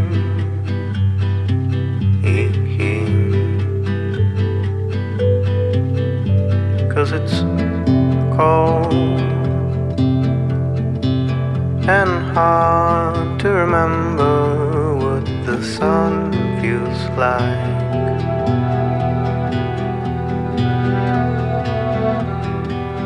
And it's okay to cry when it feels like it won't ever come back. Voilà, donc euh, c'est mon album du mois de mars. hein. C'est peut-être le disque qui m'a peut-être le plus touché depuis euh, Carrie LOL. Ah ouais, Euh, dans un registre, on va dire, un peu moins dramatique. Euh, mais j'ai vraiment une affection pour ce disque. Alors, pour le présenter, euh, El Ado Negro de son vrai nom, Roberto Carlos Lange. hein, rien à voir avec le footballeur Roberto Carlos que les fans de foot euh, reconnaîtront. Donc, c'est un New Yorkais euh, qui est de parents équatoriens. Et je le dis parce qu'en fait, sur le disque, il chante aussi bien en anglais qu'en espagnol. Ouais. C'est son sixième album. On va dire que c'est un disque un peu journal intime, un peu moins politique que, que le précédent, qui est, qui est assez doux, assez mélancolique. Entre eux, un peu Sixto Rodriguez, Ouais. puisqu'il y a quand même le côté politique, le côté un peu, un peu folk, et Devendra Banhart, pour ceux que. Voilà, alors moi j'aimais bien Devendra sais qu'il fait un peu de débat. euh, Mm. euh, voilà, il y avait euh, peut-être. euh, c'est un peu plus sincère que Devendra Banhart, j'ai l'impression. Et il, avait moins la, il aura moins la hype, tu sais, hipster que Devendra Banhart, qui était peut-être un peu trop beau pour. C'est ça, qui pour être crédible. voilà, en fait, c'est du folk, mais avec beaucoup de claviers, donc ça n'a pas ce côté, tu vois, un peu tradi euh, du folk euh, guitare-voix. Et finalement, quand on est dans un folk guitare, on est plus du côté de l'Amérique du Sud, puisque, comme je disais, ses, ses parents sont équatoriens, comme sur un morceau comme País euh, Nublado. Et là, pour le coup, quand il fait du, folk un peu à la sud-américain, euh, il y a à côté une beauté un peu plus simple qui rappelle euh, bah, les, meilleurs du Brésil, euh, Milton Nascimento, donc j'ai peut-être déjà parlé ici.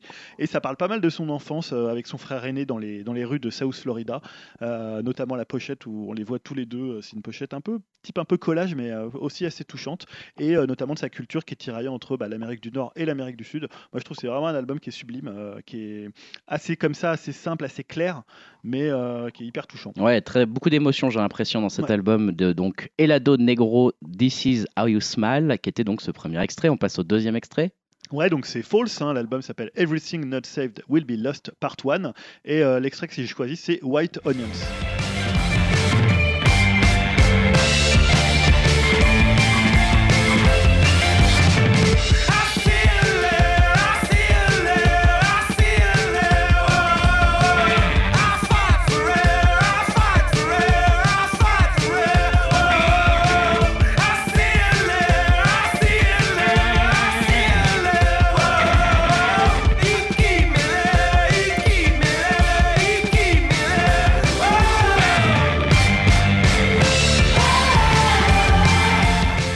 C'est le cinquième album du groupe anglais d'Oxford, hein, comme quoi à Oxford il n'y a pas que Radiohead.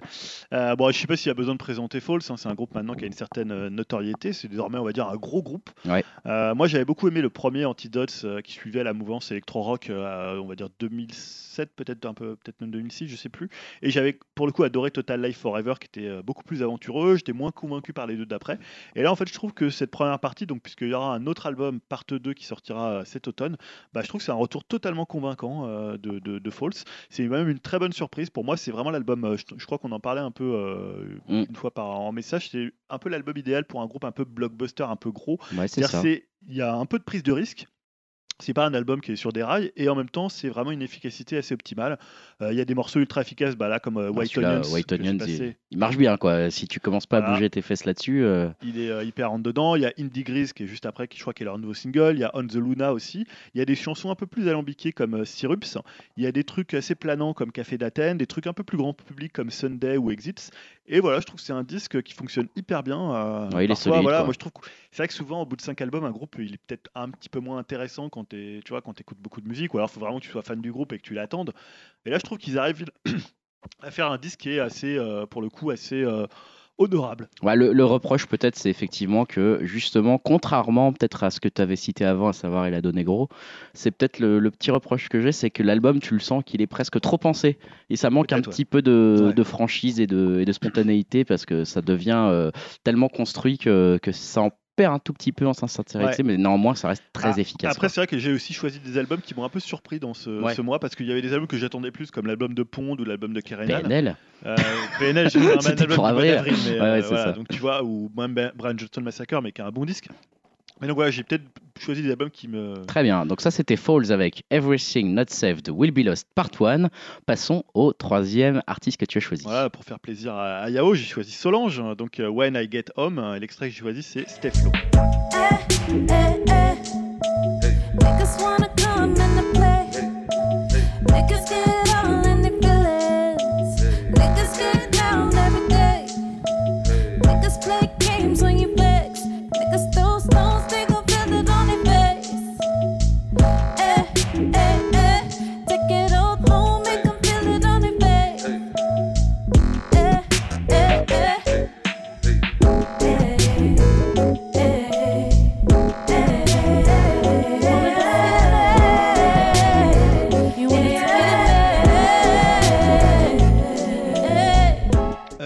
Sortie assez surprise euh, de l'album de Solange le 1er mars, euh, mais sortie quand même en fanfare parce qu'on en a beaucoup parlé au moment où il est sorti. Mais disons qu'elle avait un peu teasé juste avant, mais quelques jours avant seulement qu'un album pourrait arriver, et finalement c'est arrivé euh, quand même assez vite.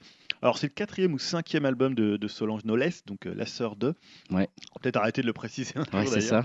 Euh, mais surtout, on va dire c'est le second dans cet esprit assez av- aventureux après le, le sublime A Sit at the Table euh, dont j'avais souvent parlé ici Ouais. et que je trouve un album assez important ces, ces dernières années. Alors globalement, je le trouve moins réussi que le précédent parce qu'en fait, il est très différent. Ouais, qu'est-ce qu'il a de différent? Alors moi, Solange, je connais assez mal. hein, donc, Tu connais euh, assez mal? Ouais, je connais écouté, assez euh, mal. J'ai un petit peu écouté là parce que je savais Ouais. que tu allais en parler, mais je, je découvre un petit Euh, peu là. Alors en fait, c'est un disque euh, souvent assez superbe comme l'était euh, Sit at the Table, mais en fait, il est souvent frustrant parce que tu as l'impression qu'il se déploie jamais vraiment. Euh, c'est comme en fait des sortes de bouts de chansons magnifiques, mais que Solange Mm. stoppe en plein vol. Ah, c'est pas faux. Il y a beaucoup de boucles, de petits morceaux. Alors, il est très influencé. C'est un peu des bribes de hip-hop, de jazz, de soul. Euh, Ouais, ouais. Il y a un vrai geste musical dessus. Mais tu as l'impression que dedans, elle prend un malin plaisir, soit à faire des sortes de petites euh, intros à outro, soit parfois à l'arrêter alors que le morceau il pourrait se déployer, soit à travailler vraiment la répétition, tu vois, la répétition de sa voix, des termes, du beat. Euh, donc voilà, c'est vraiment un choix musical. Hein. C'est pas du tout que l'album est Mhm. raté. Mais voilà, c'est Mais un- il est frustrant. Il, joue avec tes nerfs. Il est frustrant. Euh, et pourtant, tu vois, c'est un travail assez hallucinant sur le son. Il y a un casting de malade, il y a Chassol, il y a Ouais. euh, comment. Enfin, il y a- faut- et d'ailleurs, le casting n'est pas hyper apparent dans l'album. T'as pas de featuring, tu vois, de gros featuring, mais tu as du Pharrell Williams, tu as des gros noms de la Ouais. production américaine ou française pour Chassol, mais tu les entends pas forcément. euh, tu vois, ils te sautent pas aux yeux. Il faut que tu, re- tu regardes un peu les crédits pour te dire putain, il y a, y Chassol qui c'est marrant ça. Et, euh, Je savais mais- même pas qu'il était dedans. Ouais, il est dedans. Il a, il a une grosse euh, partie sur, de, de- une grosse responsabilité sur, euh, sur le disque. Super. Euh, voilà, c'est un, un superbe complément au précédent, mais voilà, comme je dis, on peut rester un peu sur sa fin. Tant t'en sors un peu frustré, voilà, comme si on t'aguichait, puis finalement t'avais pas grand chose au bout. Euh, Autant sa sœur donne tout tout de suite, autant elle, elle est ah, sur voilà. la retenue. Oui, je quoi. pense que c'est aussi, elle se construit un peu de cette manière-là, c'est-à-dire qu'il n'y a pas un tube euh, complètement apparent comme va chercher Beyoncé pour euh, Ouais. essayer d'amener les gens vers l'album. Elle, elle va pas du tout avoir la même, intéressant, euh, c'est la même- la même pratique. Et là, il déploie, on va dire, des sons un peu plus oniriques, avec moins de mots, euh, comme je disais, des sons assez répétés. Mais voilà, je trouve que c'est assez frustrant, mais voilà, c'est tellement beau. Mais parce que parfois, tu as envie qu'elle fasse comme dans Sit at the Table, durer le plaisir sur des Ouais. morceaux presque un peu plus classiques où elle va sortir un refrain, elle va avoir un peu développé le morceau. Alors, ça serait pre- presque de la paresse de te dire, ok, euh, t'as envie Bah, qu'elle disons que ça que ressemblerait à son précédent, quoi. Voilà. C'est ça où tu serais peut-être déçu finalement. Et là, c'est un bon complément de l'album. Et euh, c'est vrai, que je l'ai beaucoup écouté la première semaine, et après, euh, je l'écoute un peu moins maintenant. D'accord. Mais euh, voilà, il est hyper intéressant. Elle a toujours un boulot sur, sa voix qui est juste hallucinante. Enfin, moi, je la trouve, euh, je trouve que c'est une des meilleures chanteuses actuelles. Donc ça, c'était pour ton troisième choix qui, rappelons-le, était donc Solange avec l'album When I Get Home, quatrième choix du mois de mars. Ouais, c'est Andrew Bird. Et l'album s'appelle My Finest Work Yet. Et l'extrait que j'ai choisi, c'est Bloodless. I'm keeping mine with the altruist. My weight behind the dancer. I know it's hard to be an optimist when you trust least the ones who claim to have the answers. It's an uncivil war. It's an uncivil war.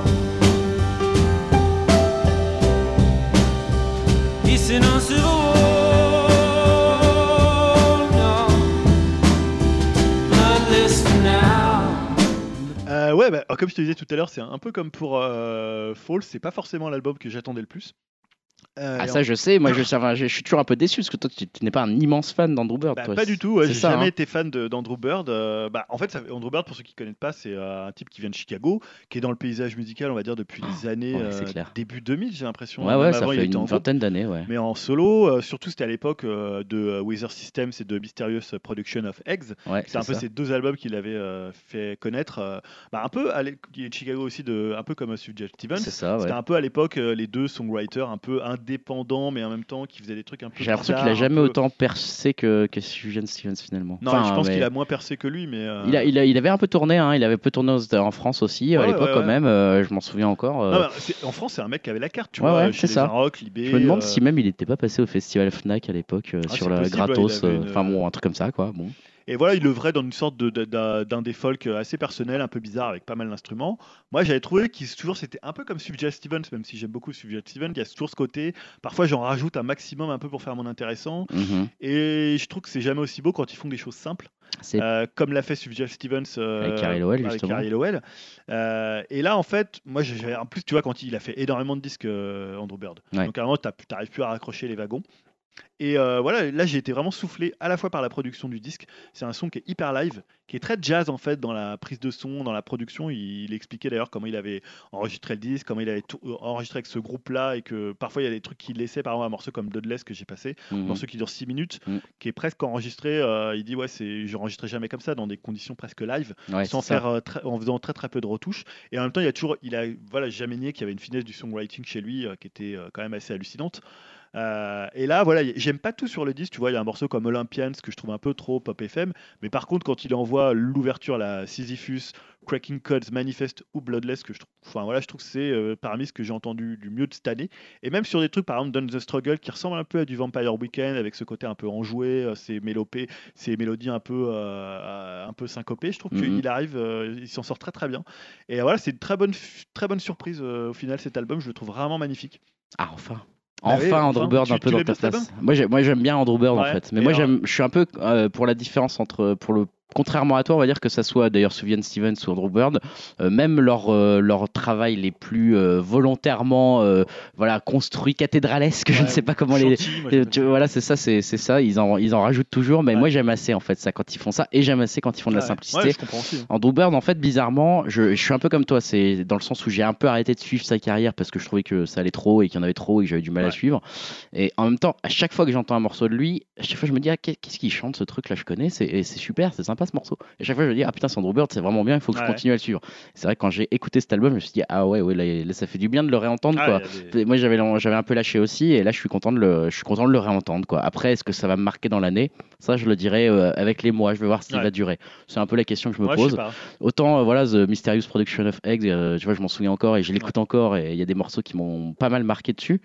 Autant là, euh, je suis pas certain que dans deux mois j'écouterai encore Ouais, cet album. À voir, Bloodless que je trouve quand même assez euh, à voir. Dernier morceau pour ce mois de mars, enfin dernier artiste Album. et album que tu choisis du coup pour cette, euh, ce, ce- ce- ce- ce top 5 du mois de mars. Donc c'est un album à deux têtes puisque c'est l'album de Karen O et de Danger Mouse qui s'appelle euh, Lux Prima et l'extrait que j'ai choisi c'est Ministre.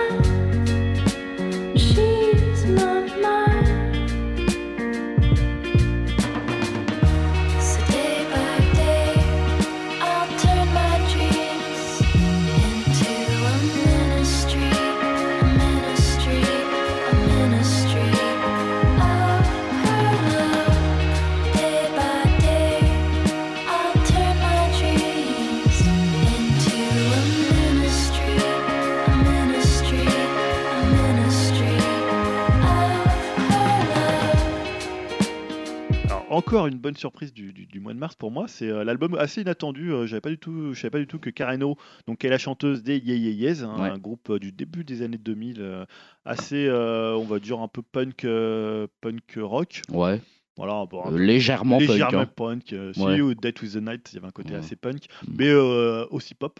Oui, c'est ça, ouais. Euh, et le producteur, compositeur Danger Mouse, hein, pour ceux qui ne connaissent pas, c'est Nierks Barclay, le Grey Album et euh, la production de pas mal d'albums de Gorillaz aussi. Ouais. Euh, Grey Album d'ailleurs qui avait failli lui coûter sa carrière tellement il, bah, il avait failli avoir un procès. Ah oui Parce que pour ceux qui ne connaissent pas, ça mélange donc l'album blanc des Beatles et l'album noir de Jay-Z. Ah oui, d'accord, ok. Voilà. Donc euh, forcément, il, a pris tout ce qui les était, deux des, tout ce qui était de droit euh, interdit. euh. Surtout quand tu t'attaques aux Beatles, tu C'est peux- ça. peut être risqué. Donc d'un côté, bah, l'une des meilleures chanteuses rock, mais souvent mal servie par les compositions ou ses albums, je trouve personnellement. Et l'autre, un producteur bah, qu'on s'arrache pour des prods très accessibles, mais qui est fasciné par le son assez planant des 70s, Mm. et ça s'entend plutôt sur cet album. Et là, je trouve que ça fonctionne hyper bien. Moi, ça m'a rappelé un peu... Alors j'ai écouté les chroniques sur l'album, personne n'avait cité... euh, Moi, ça m'a rappelé un peu Mercury Rêve, le Desert Ouais. Songs de Mercury Rêve, Ouais. ou High Monster, un groupe un peu moins connu, mais qui était souvent illustratif pour des pubs de lait. Voilà, si vous écoutez un jour High Monster, c'était pas mal foutu. C'était deux gars, bon, c'était c'était presque un peu trop beau pour être vrai parfois. Euh, c'était c'est ce côté un peu, je fais du vieux rutilant, un peu planant, assez cool, presque lounge parfois. Mais là, pour le coup, je trouve que ce qui est bien dans l'album, c'est que c'est un peu troué par la voix, Ouais. euh, soit agressive, comme dans un morceau comme Woman de Kereno, soit un peu en retenue, un peu rêveuse, comme sur Ministry que j'ai passé, qui est assez symptomatique de l'album, ou Rêverie, qui ferait un morceau parfait pour l'ouverture de Kill Bill s'il n'avait pas eu les droits de euh, Bang Bang. C'est vrai qu'il est cool ce morceau. Il est cool ce morceau. Il est Rêverie. très cool, Il fait morceau. très cinématographique. Et euh, voilà, c'est pas du tout un album démonstratif, alors qu'on aurait pu s'attendre avec deux comme ça têtes d'affiche, qu'ils se mangent un peu, euh, tu vois, ils, ils se marchent un peu sur les pieds, ils se mangent un peu les uns clair. les autres. Alors que là, je trouve, voilà, c'est un album, c'est un peu du velours, un peu trop parfois. C'est peut-être presque un album parfois un peu trop produit, un peu trop, Mm. euh, euh, où justement ils veulent pas en faire des vagues pour pas montrer que c'est deux grosses têtes d'affiche. Mais euh, je le trouve hyper bien produit, c'est au scalpel, euh, voilà, Don il sait, il sait comment faire. Et je trouve ça hyper plaisant de se perdre dedans. C'est un album euh, assez cotonneux, assez rêveur, assez Mais je onirique. suis très surpris par cet album. euh, Je, je m'attendais pas spécialement à l'aimer, mais Ouais. vraiment euh, très très bon album, très bonne surprise en fait. Vraiment, euh, je, je savais pas euh, vers quoi à, à quoi m'attendre avec Carreno à la, à la- à la- à là, comme ça. Je me suis dit qu'est-ce qu'elle va nous sortir? Et en fait euh, vraiment euh, la voix est bien mise en valeur. Ouais, elle ouais. c'est un bon contrepoint de la musique. euh, Mm. Non, c'est vraiment hyper. Se Comme tu le dis, c'est hyper bien produit, très agréable à écouter et toujours surprenant. Donc euh, petit récap de- des top 5 du mars de, de mars 2019 du coup. Elado Negro, This Is How You Smile. On a eu Falls, Everything Not Saved Will Be Lost Part 1. On a eu Solange, When I Get Home. Andrew Bird, My Finest Work Yet. Et Karen O et Danger Mouse, Lux Prima. Merci Julien. On retrouve tout ça sur upcast.fr si vous voulez écouter les albums et les extraits. Euh, et également euh, les références pour aller cliquer directement et les mettre dans votre Spotify qui seront sur notre site. On passe à la partie jeux vidéo. Partie jeux vidéo et euh, comme d'habitude traditionnellement on revient sur un débat. Alors débat qu'on a plus ou moins déjà eu dans le Oui, 76 c'est- oui, oui. c'est- euh, puisqu'on va encore parler de difficultés et de Sekiro. On, On en a déjà très parlé. inspiré, dans- il n'y avait pas forcément Ouais, on se fatigue pas trop. Non, on avait envie de, de refaire Non, mais- les mêmes. En fait, c'est pas forcément refaire le même, c'est que finalement on a fait ce débat il y a 15 jours. On était encore une fois en avance sur notre temps. Non mais c'est ouf comme on est des putains de hipsters quoi. J'ai l'impression que depuis on parle que. Alors on en parlait un petit peu au début parce que la difficulté. euh, ce les- qui est marrant, c'est que toute la presse, pour le coup, s'est acharnée sur le cas Sekiro Voilà. temps. C'est-à-dire que c'est pour ça que je voulais en reparler, c'est-à-dire que j'ai l'impression que depuis, ça a fait carrément un débat alors, euh, sur euh, Twitter, euh, sur les sur les, les, les internets et sur tous les forums. c'est ça. Il y a eu notamment, c'était alors dans, sur le site Forbes, Ouais. où il y a eu deux comme ça deux, deux, deux avis un peu différents de deux, deux, je sais pas si c'est des chroniqueurs ou des, des contributeurs. Donc il y avait Dev Tier qui a dit, enfin pardon, comment, c'est Dev Tier ouais, qui a dit Sekiro doit respecter ses joueurs et ajouter un mode facile. Et euh, un collègue et confrère Eric Ken a dit non, Sekiro n'a absolument pas besoin de, de mode facile, hein, puisque donc voilà après il y a un peu deux positions qui se sont affrontées. Ouais. Parce que nous, en fait, on en avait parlé, mais. On euh, s'est pas affrontés, nous. Hein. Non, il n'y avait pas ce. Parce Pas- que là, en fait, c'est devenu. Alors, il y a- il y, a eu deux- il y a eu deux débats. Il y a eu un débat sur euh, l'accessibilité euh, liée finalement au handicap, Ouais. qui est un, un débat que moi je trouve différent de la difficulté dans un jeu, c'est-à-dire permettre à tous les joueurs, quel que soit euh, leur handicap physique, de Mm. pouvoir jouer à un jeu. Et ça, on en avait parlé notamment avec la manette. Ouais, la manette euh, Xbox, on en avait parlé. Ouais. Euh, mais je vois pas trop ce que ça vient faire dans le débat sur la difficulté. Non. Ça, c'est plus un débat qui tient au contrôleur, qui tient Oui, aux et là, je pense, il n'y a pas beaucoup de débat. Enfin, je veux dire, qui pourrait, qui pourrait dire euh, Alors, honnêtement, ah, je trouve que non, les handicapés ne devraient pas pouvoir jouer aux jeux Non, vidéo. voilà, non, mais c'est complètement ça. con, en fait. Voilà, Enfin, débat. Après, peut-être que Sekiro est un jeu qui euh, amène trop de difficultés ou trop. Mais je pense que c'est pas le jeu. je pense qu'on mélange la question quand on dit ça. En fait, mais, quand mais on. tu vois, c'est devenu un peu ça. C'est-à-dire que il y a eu un peu les tenants de, de ce côté-là, du côté accessibilité pour tout le monde. Et je veux dire, voilà, comme tu dis, personne va dire non, faudrait... non mais on s'en fout. Non, non, les mecs, interdit. vous avez qu'à euh, Ouais. c'est- avoir euh, Ouais. les 5 doigts et pas 3. Bah, Mais je veux dire, enfin, c'est tu perds un bras aussi, tu joues pas, c'est tout, c'est comme ça.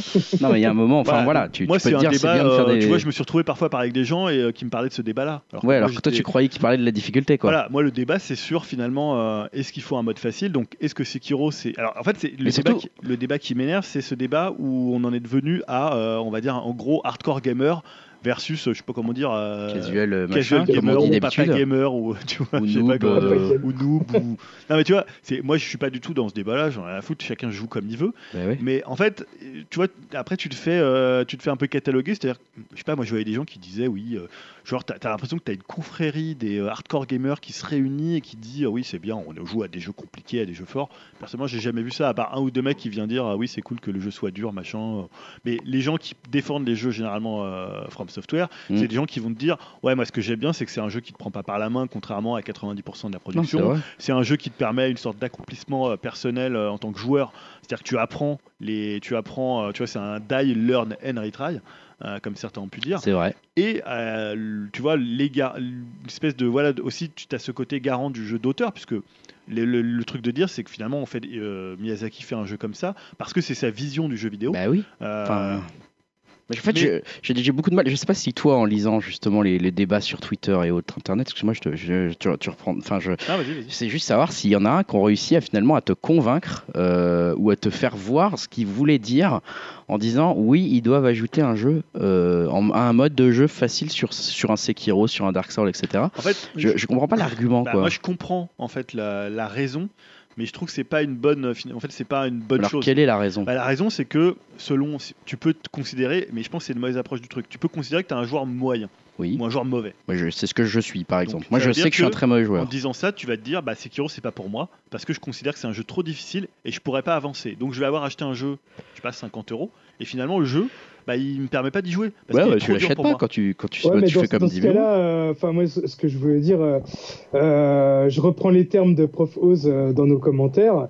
Euh, il faut savoir accepter de pas y jouer parce que ouais, on sait très bien que le jeu n'est pas fait Oui. pour nous et qu'il est trop dur. Ça me paraît Et évident. que, en plus, voilà, enfin c'est pas comme si on était en pénurie de jeux, quoi. Il y a tellement de jeux qui sortent et tout. euh, Je sais Ah, pas, en ça, il fait, y, a je- vraiment- y a vraiment de quoi faire et pour tout le monde, quoi. Donc bon, euh, qu'on puisse pas faire Sekiro parce que c'est trop dur, bah d'à côté c'est pas grave, quoi. Bah non, ouais, je comprends pas vraiment. Alors après, c'est peut-être que c'est des gens qui n'aiment pas le fait de s'admettre eux-mêmes que le jeu est trop dur pour eux et qu'en fait ils n'aiment pas admettre eux-mêmes qu'ils sont finalement des joueurs Alors, plus tu vois, moyens. les arguments de ces, que de leur ces ego, gens-là quoi. qui sont pour le coup recevables, je trouve, c'est de dire, bah, nous on est intéressés par l'univers de Sekiro, Ouais, le Japon féodal, là, le travail artistique sur le jeu, ouais.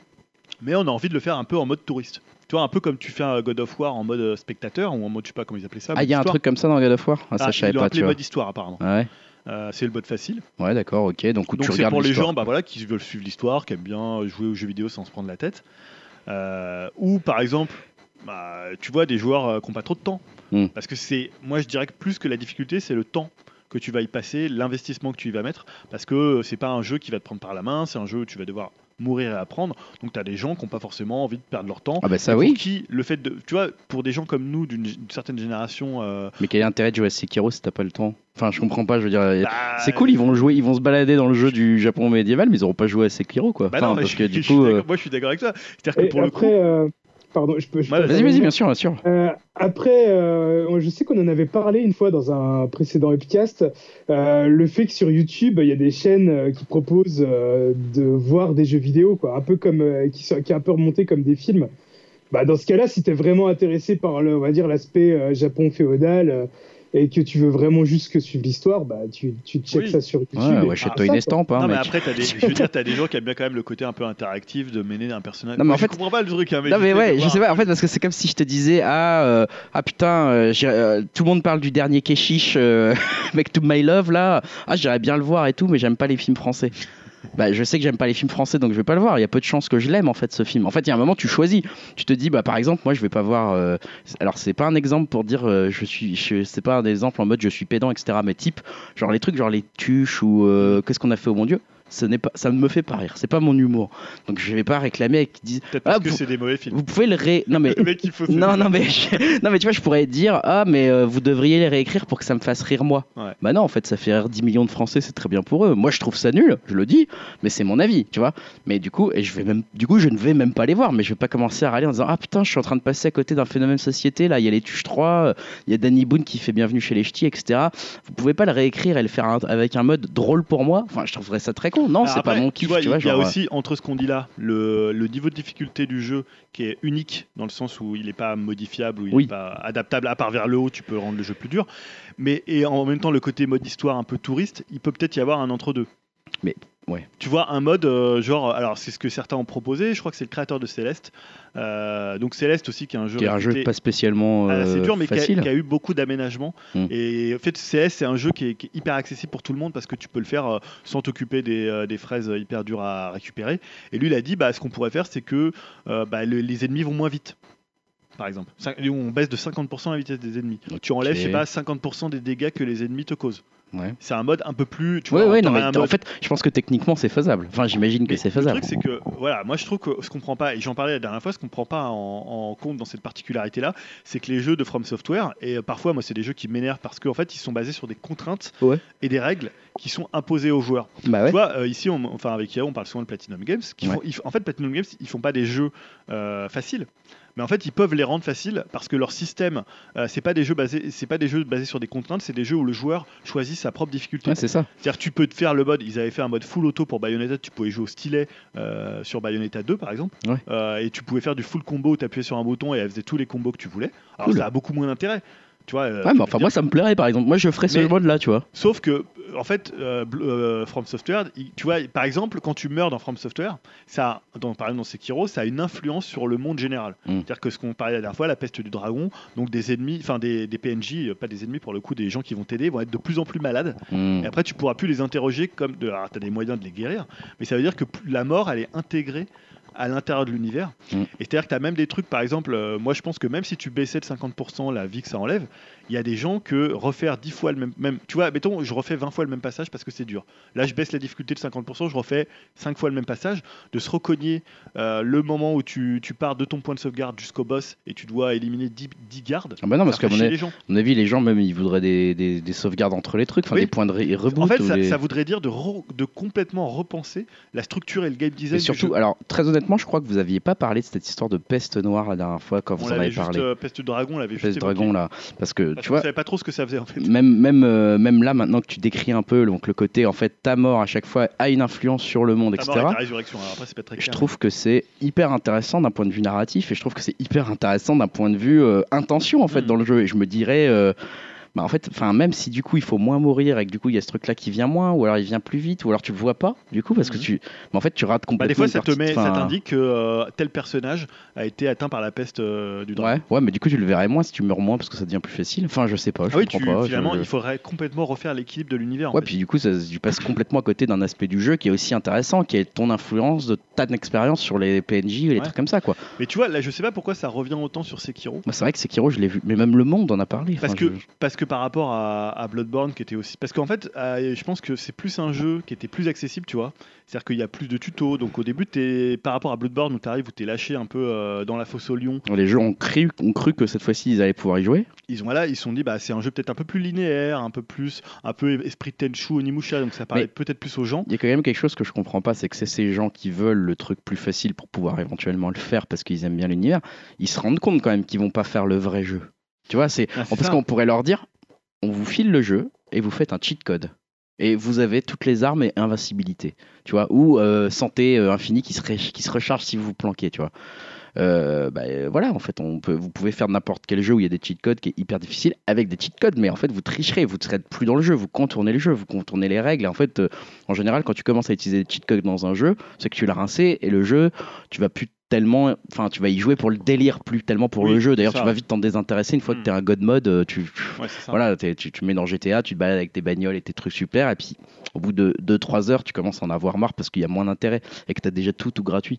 Ben, on peut peut-être leur mettre un cheat code s'ils veulent, mais est-ce qu'ils ont honte de taper un cheat code aussi? Est-ce que, En fait, j'ai l'impression qu'il y a quand même un côté de l'ego de pas vouloir admettre que soit on n'est pas très bon, soit on n'a pas, on a plus le temps et qu'on n'a plus la vie qu'on avait avant, etc.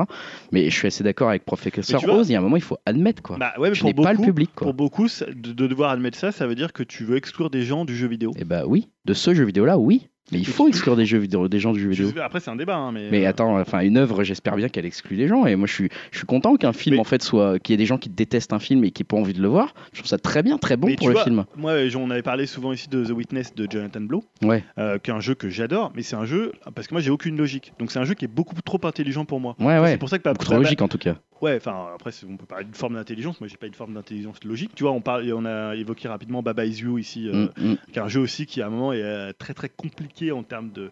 Et je me dis pas, faudrait qu'ils rendent les énigmes plus faciles Bah, pour ouais, c'est ça. Je me dis bon à un moment t'es à ta limite. Après, tu peux essayer de te creuser la tête, essayer de chercher, tu vas peut-être trouver. Bah, je sais pas Euh, en fait. euh, puis euh, même il les rendrait super simples les énigmes où tu aurais un bouton genre euh, d'appuyer sur carré, elle se résout toute seule. Bah, tu aurais plus aucun intérêt à jouer à ce jeu en fait. Ouais, Enfin, je suis- je suis tu, tu te ferais vite chier quoi. Tu te dirais bon bah ça y est, elle est résolue donc je vais passer à la suivante. Et en fait, quel est l'intérêt? Du coup, tu joues pas au jeu. Tu, Non, tu- et en plus, tu vois, alors certains, le, pour Sekiro, ce côté où les gens ils dépeignent un peu l'élite des gamers, les. euh, ça, je trouve ça très gamers. con aussi en fait. Mais- Ça, c'est aussi con que Ouais, se mais- dire je voudrais qu'on baisse la Mais difficulté. ça, ça existe pas vraiment en fait. Mais ce qui est intéressant dans les jeux de From Software, euh, peut-être ça existe sur certains forums, mais t'as pas des oui, mecs qui se réunissent pour comparer leurs Peut-être bits. les euh, forums euh, 12-25, ouais, euh, je sais pas quoi là, jeuxvideo.com. ça comme étant une euh, généralité. Ouais, moi j'y arrive, j'ai fini Sekiro, tu vois, peut-être des trucs comme ça. Non, ou- mais je trouve que ce qui est intéressant d'en mettre une difficulté la même pour tout le monde, c'est-à-dire que tu as un côté où, euh, où chacun est logé à la même enseigne, et finalement, tu as ce côté un peu communautaire qui se met en place. C'est-à-dire que tu vas aller voir des, des, des sites, des forums, ils vont dire Ah, tiens, moi j'ai fait comme ci pour Mais le ça, c'est j'ai fait cool. Comme ça. Et, et les From Software, ils ont toujours marché sur cette communauté. Alors, pas forcément dans le côté skill, mais dans le côté euh, Tiens, cet objet il sert à quoi Mm, mm. Tiens, ce personnage, mais c'est qui euh, dans ce- Parce que souvent les univers sont très cryptiques. Là, Mm. un petit peu moins. Mais moi, j'aime bien ce côté où finalement. Tu vois, parce que dans un Bayonetta, personne va te dire Ah, j'ai battu ce boss là, parce que finalement tout le monde peut le battre vu que tu peux changer ta difficulté. Ouais. Donc t'as pas un espèce de. Comme ça, t'as pas de plafond de verre. Oui, c'est ça. Là, tu parles entre, entre gens qui ont joué à Sekiro, dire j'ai battu euh, le mec machin. Les Ouais. gens vont me dire Ah, waouh, t'en es là, super. Putain, t'as Ouais. dû galérer et tout. En fait, Moi, je m'en souviens. Il y a euh, les mêmes règles pour tout le monde. Voilà, il y a côté comparable, facile quoi. Tu peux comparer et te dire Ah putain, lui il a réussi à le battre comme ci, il a réussi à le battre comme ça. Et tout le monde est logé à la même enseigne. Tu sais qu'il a pas euh, boosté son personnage, il a pas utilisé un truc pour cheater le jeu. Et alors ça perdrait en plus, ça viendrait nuire à la communauté. Alors ok, c'est c'est pas très intéressant et c'est vrai que c'est c'est frustrant de pas faire partie d'une communauté et de voir des gens qui s'amusent aux jeux vidéo euh, parce qu'ils sont bons entre guillemets, qui sont qui sont un meilleur skill, etc. En tout cas qu'ils y arrivent sur ce genre de jeu. Euh, bah c'est sûr que c'est un peu frustrant pour les autres et je comprends un peu qu'ils râlent, mais je trouve ça honnêtement très gamin et à un moment de se dire bah euh, c'est pas pour moi, c'est pas c'est pas grave en fait. Enfin des comme disait Professeur Rose, des jeux il y en a plein Ouais. et il y a des jeux avec des, des difficultés qui sont élevées mais moins élevées pour que des gens qui aient peu de temps ou peu de skill bah, puissent quand même y trouver Ouais, un certain plaisir. Ça existe. Et, d'ailleurs, moi, je vous conseille d'aller voir le, le Twitter de Professeur Rose parce que justement, au début, il avait commencé à en parler et il, accrochait pas du tout au jeu. Ouais, Et, je ça, et- ouais. et- et je pense qu'il il a, il, peut-être que je crois que c'est lui qui le disait, qu'il le prenait pas dans le bon sens en fait. Mm, mm. Et après, une fois qu'il a compris ce que le jeu attendait de lui, comment il ça. fallait le jouer, Mais cette découverte de la contrainte et de la compréhension de la contrainte et comment tu la l'intègres et la, on va dire la dépasses grâce à Ouais. des nouvelles règles, etc. C'est ça le plaisir du jeu. et c'est si ça, c'est ça que Miyazaki veut transmettre. Et c'est ça que Professeur dit- Rose a découvert lentement sur son Twitter et qui est intéressant comme Ouais. explication en fait. C'est là où le jeu a tout son mérite en fait. Enfin, je vois pas du tout l'intérêt. J'avoue que je, je, je veux pas faire, euh, voilà, je veux pas faire. euh, je on n'est pas là pour donner des leçons de morale, mais t'as envie de dire, mais genre, mais genre vous, même les gens. Alors si peut-être vous êtes dans la team qui défend l'idée qu'il doit y avoir une, une difficulté moindre à Modulable. Ou euh, voilà, bah venez vraiment essayer de nous expliquer euh, pourquoi, parce que c'est pas Hmm. tellement du jugement, c'est vraiment de l'incompréhension. Est-ce que vous auriez pas l'impression que finalement vous ne joueriez pas à Sekiro? Parce que Sekiro, le principe, c'est que c'est difficile. Et pour, juste pour perso, tu me dis ce que t'en penses, Julien ou Dim, mais moi j'ai l'impression que les jeux vidéo, je reviens juste sur ce point parce que je suis un peu choqué de ça, de dire qu'ils se sentent exclus de pas pouvoir jouer à un jeu vidéo, mais euh, je sais pas, mais en fait. Genre un jeu comme Mario ou euh, n'importe lequel exclut une partie de- du public du jeu vidéo. Il y a plein de gens qui disent je joue pas à Mario parce que ça a l'air trop enfantin, c'est pas drôle. enfin Ah oui, tu veux dire sur un- que ça soit l'univers, que Mm. ça soit la... il y a des gens qui ne jouent pas à certains jeux parce qu'ils les trouvent trop faciles. Ils disent oh non bah ça c'est trop facile, je vais le finir Ouais, vite et tout. en, euh, En fait- comment, Yao nous avait euh, soumis l'idée aussi de parler de Yoshi. Bah ouais, en, en- presque en miroir parce que Ouais. c'est censé être un jeu réputé extrêmement facile, presque à l'opposé de Sekiro. Parce qu'il y avait même eu une vidéo, où, comme je disais tout à l'heure dans, dans notre discussion en off, j'avais vu une vidéo. Alors je ne sais pas si elle est Nintendo, mais elle avait des moyens. Donc je me suis vraiment posé la question où on voyait deux cailloux posés sur une manette Nintendo. Je pense pas que ça soit Nintendo qui Et, et- et- non mais j'ai trouvé ça très non, mais il y avait vraiment tu sais c'était dans genre dans un appart il y avait une caméra qui tournait etc Ouais. enfin il y avait un vrai boulot professionnel d'éclairage et tout et, euh, et en fait euh, c'était en gros genre euh, bah en fait n'importe qui peut jouer à Yoshi et, mais c'était en mode c'est cool enfin c'était pas du tout une critique en mode genre on se fout Ah de la gueule de Nintendo c'était en mode genre en fait on vous propose pas de jouer et de battre le jeu. On vous propose de faire autre chose avec ce jeu. Mhm. et je trouvais le truc intéressant. Mais ça je sais ou un Mario euh, facile ou je sais pas quoi ou un en fait ou un, un comment un party game ou un truc comme ça. Enfin il va y avoir des gens qui vont juste dire j'achète pas ce genre de jeu c'est trop facile pour moi c'est pas du tout mon kiff. C'est trop un univers trop enfantin c'est un univers trop coloré c'est trop facile. Et en fait ça, ça exclut aussi une partie Ah ouais. du jeu mais les gens n'en font pas un Bah, drame c'est quoi. ça, en fait, euh, n'importe quel jeu qui a un parti, parti pris, euh, et je pense que tous les jeux ont des partis pris, euh, euh, peuvent exclure des joueurs, quoi, que ce soit trop simple, trop dur, euh, trop coloré, comme tu dis. euh, voilà, Bah, à part, euh, effectivement, après, tu as les énormes blockbusters type GTA où tu peux Mais- mettre les options, la visée assistée, enlever le sang si Bah, jamais tu fais faire jouer un enfant. GTA, on peut dire, euh, des fois, il y a certains, peut-être certains joueurs, il y a trop de liberté. Peut-être, ouais, peut-être qu'ils aiment bien guider. Non, mais en fait, les, tous les jeux en sortant ont un- forcément pour partie prenante d'exclure une partie de la cible des joueurs. Bah, tu vois, moi je suis partisan du jeu où euh, c'est une proposition d'un développeur. Bah oui. Tu vois, par exemple, on a euh, par exemple un jeu comme Journey. Ouais. C'est un jeu qui est facile. Ouais. Personne viendra à l'idée de se dire il faudra un mode hard dans le Journey parce Bah. que c'est trop facile. Ouais, Mais parce que ça fait, ça fait sens, ça fait que c'est cohérent avec la proposition globale du jeu. bah oui. C'est un jeu qui est pas basé sur euh, du skill ou qui est Ouais. pas basé sur. euh, et, Ouais, donc il y a quand- quand même un sujet avec les... Moi, j'ai l'impression qu'il y a quand même un fond de question d'ego et d'élitisme derrière ça. Mais sauf que je pense qu'aujourd'hui, euh, tous les éditeurs se disent bah, notre jeu il doit être accessible au plus grand nombre parce qu'il y a des ventes derrière. Et donc, faut, pour le rendre, une manière de le rendre accessible au Et- plus grand nombre, c'est la difficulté. Et pourtant, de Journey, je suis sûr qu'il y a plein de gens qui n'y jouent pas en se disant mais moi ça ne m'intéresse pas de faire un jeu où il n'y a pas de- d'expériences de, gameplay euh, qui sont euh, euh, hard, difficiles ou même juste qui me qui me donnent du fil à Hmm. retordre. Euh, et du coup, je pense qu'il y a plein de gens qui font Et pas de vois, journée et pour ça. c'était- Quoi. moi j'ai toujours, alors j'ai j'ai jamais été très fan des jeux de David Cage, mais j'ai toujours défendu David Cage sur ça, sur les gens qui disaient il n'y a pas de gameplay. Il y a un gameplay qui soit minimal ou qui soit euh, pas basé sur le skill, c'est un fait, mais il y a toujours une manière, c'est toujours cohérent avec ce que tu vas proposer en fait, avec l'univers que tu dépeins et le game design que tu as. Après, euh, il peut y avoir des défauts, des trucs machin, c'est un, un autre débat, mais pour moi, c'est pas des, c'est pas des moins, il n'y a pas de, du moins de jeux ou plus de jeux dans tel ou tel jeu. Bah, il y a c'est une ça. proposition d'univers global. Et ouais. Et après, ça fonctionne. Des fois, il y a des, des jeux avec deux boutons hyper simples euh, qui peuvent te faire Mais- ressentir des émotions que tu, tu ressentirais pas. C'est sûr qu'il faut, il faut, je pense, à un moment s'accepter dans sa vie, de se dire, je, je- je n'ai pas le skill suffisant ou je n'ai pas le temps suffisant Mm. ou les deux euh, pour pouvoir jouer à tel jeu. Tu vois, typiquement, et je suis étonné presque, tu vois, t'aurais envie de dire, mais dans ce cas, The Witcher, faites un mode court. Faites, vous pouvez faire un mode euh, d'accord. d'une heure en- sur The Witcher parce que moi, j'ai que une heure par jour aux jeux vidéo, donc j'aimerais bien avoir toutes les émotions, Ouais. toute l'expérience en une heure, s'il vous plaît. Enfin, en fait, quelque part, c'est tu sens qu'il y a une demande qui est complètement irréaliste et qui est, qui va pas avec euh, le jeu vidéo qui est Witcher 3, qui est un jeu qui joue sur la longueur de l'expérience, en fait. Notamment sur plein d'autres trucs, mais notamment sur ça.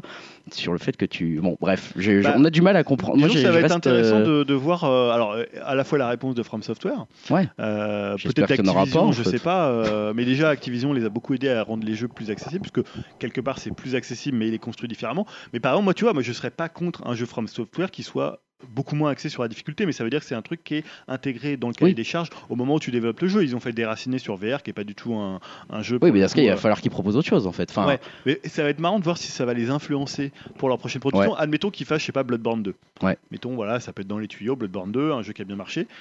Et ça va être marrant de voir est-ce qu'ils vont rester sur leur ligne un Ouais. peu radicale. Ou proposer un mode facile. ou proposer euh, quelque chose en disant facile. ok on vous a écouté ou alors est-ce qu'ils vont faire une blague tu vois un truc euh, je sors en mode facile Ça, tu vas arriver, tout le monde sera rose, il y aura tu des vois parce que moi je voyais des gens qui disaient ouais Cuphead il propose un mode facile sauf que en fait Cuphead le mode facile Il est quand- hyper difficile, non, c'est quand tu le finis tu peux pas passer au niveau d'après Ah, il d'accord. y a que le mode normal qui te Ah, d'accord. donc en fait quand tu as débloqué le, mode niveau normal tu peux passer au mode Je facile pense que là, c'est quand même un message du développeur derrière, du mec qui a créé le jeu, du mec qui a une Mm. vision, de dire bah, ce n'est pas comme ça qu'on doit expériencer mon jeu, qu'on doit faire l'expérience l'expérimentation de mon jeu. C'est la preuve, je ne vous laisse pas faire la suite en fait. Je veux pas que vous le, faites comme, vous le fassiez comme Et ça. euh, tu vois, par exemple, Céleste, ça marche bien parce que Céleste, c'est dans le propos que ça soit. Céleste, c'est un truc sur euh, finalement l'acceptation de soi, les difficultés que tu peux rencontrer et le principe de l'escalade. Il y a toute une métaphore autour de ça. Et c'est normal que le jeu il soit accessible à tout le monde par différentes strates de difficulté. Bah ouais, non mais je, je sais pas, j'aimerais vraiment en fait avoir un témoignage sincère de quelqu'un qui veut vraiment et qui a une vraie raison pour avoir un, un- une, envie de mettre euh, voilà une difficulté moindre à Sekiro avec une option facile qui nous explique pourquoi et en quoi ça ne dénaturerait pas le jeu selon lui. Parce que pour l'instant j'ai pas eu l'impression d'avoir eu ce témoignage là pour le coup. Euh, je vais continuer avant qu'on arrive, en fait c'est une partie jeu vidéo assez courte hein, finalement, Euh, avant qu'on passe au projet pourri et au projet risqué, il n'y aura pas de projet qui cette fois-ci. Je vais faire juste deux petits conseils rapides de jeu. Oui, oui, c'est bien moi qui parle. Moi, justement, qui fait partie du côté des noobs et des papa gamers. Euh, J'ai acheté deux petits jeux indés sur la Switch. Un euh, full price et un à moitié prix en ce moment. Donc, je voulais en parler pour les auditeurs parce que c'est deux petits jeux qui, je trouve, sont assez sympathiques de, à tester. Donc, si vous avez un peu le même profil que moi, ça peut vous intéresser. Alors que je rallume la télévision avec mes fesses en même temps. Excusez-moi. Donc, le premier jeu dont je vais parler, ça s'appelle Bad North. Euh, Bad North, c'est un petit jeu de stratégie minimaliste. Alors je dis petit jeu, mais en fait c'est c'est mal utilisé. C'est on va dire un, un jeu indépendant de stratégie minimaliste. Je dirais à mi-chemin, mais alors vraiment à mi-chemin, donc aussi éloigné l'un de l'autre hein, euh, de StarCraft, dans le sens où on a des troupes et on peut les sélectionner et les envoyer euh, quelque part. hein, donc un petit peu comme on pouvait envoyer ses Marines dans StarCraft. Mais euh, il y en aura pas autant hein, des troupes, ne vous inquiétez pas, c'est beaucoup plus petit que StarCraft. Euh, et on est aussi quand même beaucoup plus dans un aspect tower defense. On on n'est jamais dans un, dans un, jeu de stratégie qui va vous proposer d'attaquer. On est vraiment dans un jeu de défense de tour, deal en l'occurrence, puisque on incarne euh, donc des défenseurs du Nil qui se font atta- attaquer par des Vikings et donc euh, des vagues de, bateaux arrivent assez vite. Vous attaquez sur votre île. Euh, vous, pourquoi vous? Parce que vous contrôlez d'abord un capitaine, puis deux, puis euh, vous en débloquez un troisième quand vous allez aider son île, puis un quatrième, etc. Et vous essayez après donc de spécialiser chacun des, capitaines et de ses troupes dans un des aspects qui est possible, à savoir il doit y avoir archer, combattant classique, euh, c- combattant avec des pics. On peut trouver éventuellement quelques objets qui vont un peu monter en staff, mais on n'est pas du tout dans un arbre de compétences ultra com- compliqué comme on peut en voir dans, certains jeux de stratégie, etc. On est vraiment dans la stratégie minimaliste. hein. C'est un jeu qui coûte 15 euros. C'est un jeu qui est extrêmement mignon, joli, j'ai envie de dire graphiquement, avec ces petits ces petites textures euh, un peu entre les polygones et euh, le cel shading un petit peu. Donc c'est extrêmement sympa à regarder, c'est extrêmement sympa à jouer. Euh, à côté de ça, c'est pas non plus complètement facile puisque donc c'est un jeu dont la particularité aussi c'est que on peut commencer indéfiniment parce que chaque île est générée aléatoirement et procéduralement. Donc on pourra le refaire, on va dire en termes de durée de vie autant de fois qu'on le veut. Et mine de rien, parfois il y a quand même un petit challenge à, aller défendre son île, même en mode facile, hein, à se dire tiens bah, j'ai mes quatre là je suis vraiment blindé, je les ai bien staffés, j'ai dépensé mon argent, etc. Donc quand je dis bien staffé, encore une fois, on peut ne les staffer que deux fois en fait. hein. On a en gros que deux choix d'arbres des compétences et de classes, donc ça va, ça va quand même pas très très loin. Il faut pas s'attendre à un truc très très très très fou non plus. Mais euh, mais voilà, on, peut parfois avoir un peu de difficulté et surtout on peut éprouver une sorte de difficulté parce qu'il y a quand même un, aspect un peu punitif dans le jeu qui, qui renforce un peu le côté euh, sympa du jeu, qui est euh, quand vous perdez un de, vos, un de vos capitaines sur lequel vous aviez monté toutes les stats à fond, ce qui va vous, quand même vous prendre pas mal d'îles à, à conquérir, bah euh, s'il meurt, euh, il meurt définitivement. Vous pourrez plus jamais récupérer ce capitaine et donc vous perdez toutes ses compétences, toutes ses capacités, etc. Et il faudra euh, pendant quelques tours, vous allez être euh, même pendant pas mal de tours, souvent vous allez être qu'avec trois capitaines, ce qui va en plus augmenter la difficulté, etc., etc. Donc c'est quand même assez vite, on peut dire difficile. On peut en tout cas euh, trouver ça assez, euh, assez vite difficile. Donc euh, dans cette génération Infinity notamment qui, qui vient renforcer un petit peu la, la difficulté. Un jeu en plus très voilà beau graphiquement, mais aussi très simple graphiquement, très simple dans sa puissance. Donc j'ai envie de dire sur la Switch, il n'y a pas de moment où on se dit oula la Switch commence à souffrir. Non, pas de souci là-dessus. C'est hyper facile, hyper rapide à prendre en main. Et, et voilà, ce, ce côté un peu punitif de Bad North qui est, qui, est, qui est un peu marrant quand même, qui donne une petite identité, une petite unité au jeu. Après, voilà, il y a, il y a vraiment des, des points faibles que je me sens obligé de, de, de, de, de- voilà, de souligner avant que vous vous jetiez sur votre portefeuille numérique à 15 euros pour acheter Bad North sur Switch. Il y a quand même donc seulement 4 classes jouables. Ah, je sais vraiment pas énormément. 6 ou c'est comment, excuse-moi? On n'entend plus ton micro. ah, on n'en- on n'entend plus mon micro? Ah, c'est peut-être ton casque, hein, Julien, qui s'est décroché. Parce que moi, je m'entends très bien? Est-ce que tu es sûr que tu n'as pas Encore décroché? Voilà, bon, écoutez, on va voir. J'ai l'impression qu'on m'entend bien. Euh, Peut-être c'est ton casque. Euh, je continue en disant juste pour les petits Désolé. défauts, il n'y a pas de souci. Seulement 4 classes limitées, seulement 6 ou 7 types d'ennemis, hein, donc ça fait pas beaucoup, hein, vous voyez. Euh, une seule amélioration pour chaque classe, 4 objets en tout pour tout le jeu. Ouais. Quatre objets, donc en général un par capitaine en gros. Euh, voilà, pas beaucoup de profondeur dans ce jeu qui, qui, qui reste euh, voilà, volontairement minimaliste, peut-être un peu trop minimaliste pour le coup pour sa quinzaine d'euros. Bon, moi je dirais quand même que pour 15 euros, si vous aimez bien ce genre de petit jeu où vous pouvez faire une partie à la fois de 3 minutes ou à la fois une partie de 30 heures parce qu'en fait vous allez continuer à avoir des, des heures, euh, des îles générées aléatoirement, ça, vaut, ça peut valoir le coup ces 15 euros. S'il y a une solde qui arrive prochainement sur Switch notamment, surveillez ça parce que ça peut valoir le coup si c'est surtout un petit peu moins cher. Mais c'est un jeu qui est ma foi très sympathique Et là, et qui rend la stratégie un peu plus c'est un accessible. tactical alors. C'est une sorte de Est-ce que Elohim, on n'en avait pas parlé? Parce que moi ça me dit quelque chose. c'est une sorte de tacticlo, on va dire un roguelike, ouais, c'est c'est ça. Mais euh, je, je- je dirais que c'est vraiment le, le côté le plus minimaliste du roguelike, Ouais.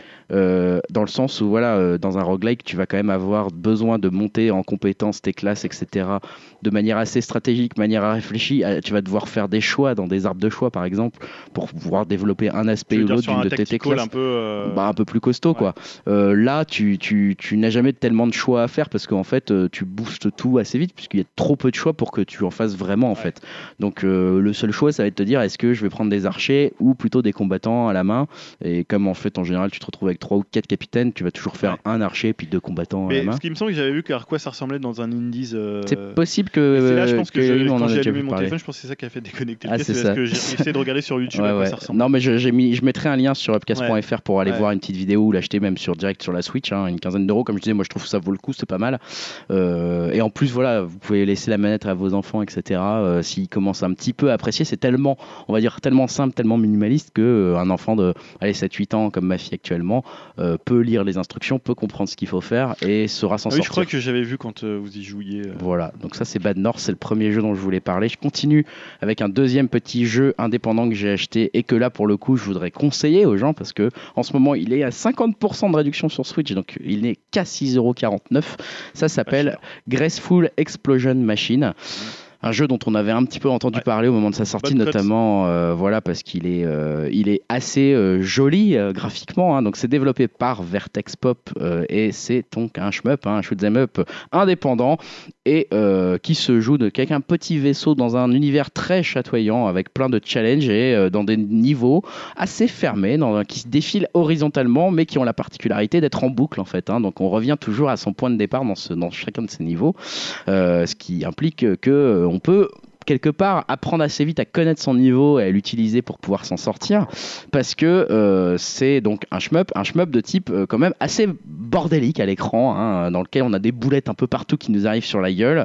Gameplay très très simple, très efficace, très efficace, euh, très très vraiment une prise en main en quelques secondes. Là, je pense que ce qui est assez frappant quand on joue à Graceful Explosion Machine, c'est quand on prend le vaisseau en main à la première seconde, on fait waouh, genre ah, il répond super bien à nos, à nos commandes. C'est assez assez incroyable. Euh, on dispose de quatre armes avec notre vaisseau, une par bouton hein, tout simplement. hein. Donc euh, voilà sur la Switch, un double dash et c'est tout. Donc euh, voilà, on a des tirs laser, des, des lance-missiles, une, une sorte de épée, un railgun. Et euh, j'ai envie de dire ça va, ça va être tout, euh, tout ce qui est possible. À nous après de bien comprendre le niveau, de bien comprendre comment on enchaîne euh, les différents missiles, les différentes options de tir pour pouvoir réaliser les meilleurs combos possibles. Et c'est là où le jeu va révéler sa profondeur, bien sûr, gonfler le score final puisque c'est un jeu shooter. Forcément, la, la limite se fait pas tellement dans la réussite en soi, mais elle se fait aussi dans le score qu'on va obtenir avec cette réussite. On peut pas utiliser en plus toutes les armes en même temps. Elles ont toute une période de chauffe et de refroidissement, euh, parfois même plusieurs secondes. Et je vous cache pas que plusieurs secondes dans ce jeu, c'est une, votre vie qui défile sous vos yeux ébahis parce que ça va très très vite. Euh, c'est assez frustrant parce que justement euh, l'abondance de couleurs chatoyantes et d'effets, il est à la fois beau, mais à la fois presque là c'est un problème de game design hein. pour le Ouais. coup c'est presque il y en a trop et en fait on n'arrive plus tellement à voir où est notre vaisseau après c'est pas ça n'arrive pas souvent quand même qu'on se retrouve tué à cause on va dire de, du, de l'aspect chatoyant du jeu, à dire ah, merde, j'avais pas vu cet ennemi parce qu'en fait il y avait trop de couleurs à l'écran. Ça peut arriver, mais ça n'arrive pas si souvent On que ça. C'est pour ça. C'est pour ça que je, je trouve que c'est euh, voilà, je on- en fait on comprend toujours qu'on s'est fait toucher en se disant merde, j'aurais dû le voir celui-là et j'aurais dû l'anticiper parce que je trouve que c'est quand même assez bien indiqué et euh, du coup c'est quand même un jeu qui euh, mine de rien a sa petite difficulté quoi. Même si je disais le, le, le challenge est plus dans le score que dans le finir le niveau. Pour un mauvais joueur comme moi, le, le, le défi il est déjà de finir juste ces putains de niveaux. Oui, hein, Qu'est-ce que qui t'a attiré, toi qui te qualifies Eh ben, je- je- je- justement. scoring, Alors moi donc, je suis un mauvais joueur, je savais pas tellement que c'était un jeu de scoring et ce qui m'a attiré, euh, pour être très honnête, c'est à la fois les vidéos YouTube où j'avais vu euh, son aspect visuel qui est vraiment super sympa, super joli à regarder et euh, euh, tout simplement je l'avais mis dans ma liste de follow à suivre sur euh, la Switch et j'ai vu euh, il y a un jeu en ce moment à 50% dans votre liste sur Switch. Ouais. Je me suis dit j'essaye, j'ai essayé ça et en fait euh, la jouabilité t'accroches est bien. tellement efficace et Effectivement, c'est c'est rapidement difficile, très rapidement difficile. J'en suis qu'au premier monde et je galère déjà comme un gros chien. Mais euh, je trouve que c'est très juste. euh, voilà, on est vraiment dans un jeu où on sait pourquoi on est mort. On sait que comme les niveaux sont extrêmement petits mais en boucle, on, a- on peut apprendre à vite les connaître et à, à vite savoir comment profiter des aléas du niveau, etc. pour se cacher, se retourner, etc. Donc c'est assez bien foutu. Euh, du coup, euh, et en plus, il y a quand même un système de progression, puisqu'il y a trois phases dans chaque stage phase 1, phase 2, phase 3, qui donc à chaque fois c'est de plus en plus difficile, dans laquelle on, à chaque fois on doit reclirer des ennemis qui apparaissent aléatoirement, euh, mais un certain nombre d'ennemis à chaque fois est imposé. Donc il y a quand même un côté aussi, bon là je suis mort, mais je réapparais à la phase 3 de mon niveau euh, 5 euh, à l'intérieur de ma première planète. Donc il y a quand même un truc assez sympa de voilà on, on vous frustre mais pas trop euh, et il y a quand même une, une rejouabilité qui j'ai l'impression complètement infinie avec un système de scoring hein. moi j'ai l'impression qu'il y a des parties où je me suis euh, j'ai fait ça hier soir jusqu'à trop tard mais euh, il y a des parties où je me suis arraché et j'avais l'impression de pas pouvoir faire mieux dans ma life et j'ai vu score D j'ai fait genre mais merde c'est pas possible et là quand tu commences à comparer avec ce qu'ils font online tu te dis ok donc il y a un vrai truc qui est Tu caché aimerais un mode facile pour ce genre de- mais en fait, il n'y a pas le choix.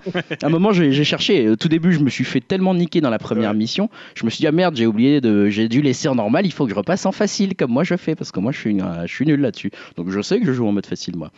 Et en fait, il n'y a pas d'option, il n'y a pas d'option facile, il n'y a pas d'option difficile non plus. C'est genre vous y arrivez, vous y arrivez pas. Donc il faut y arriver à un moment.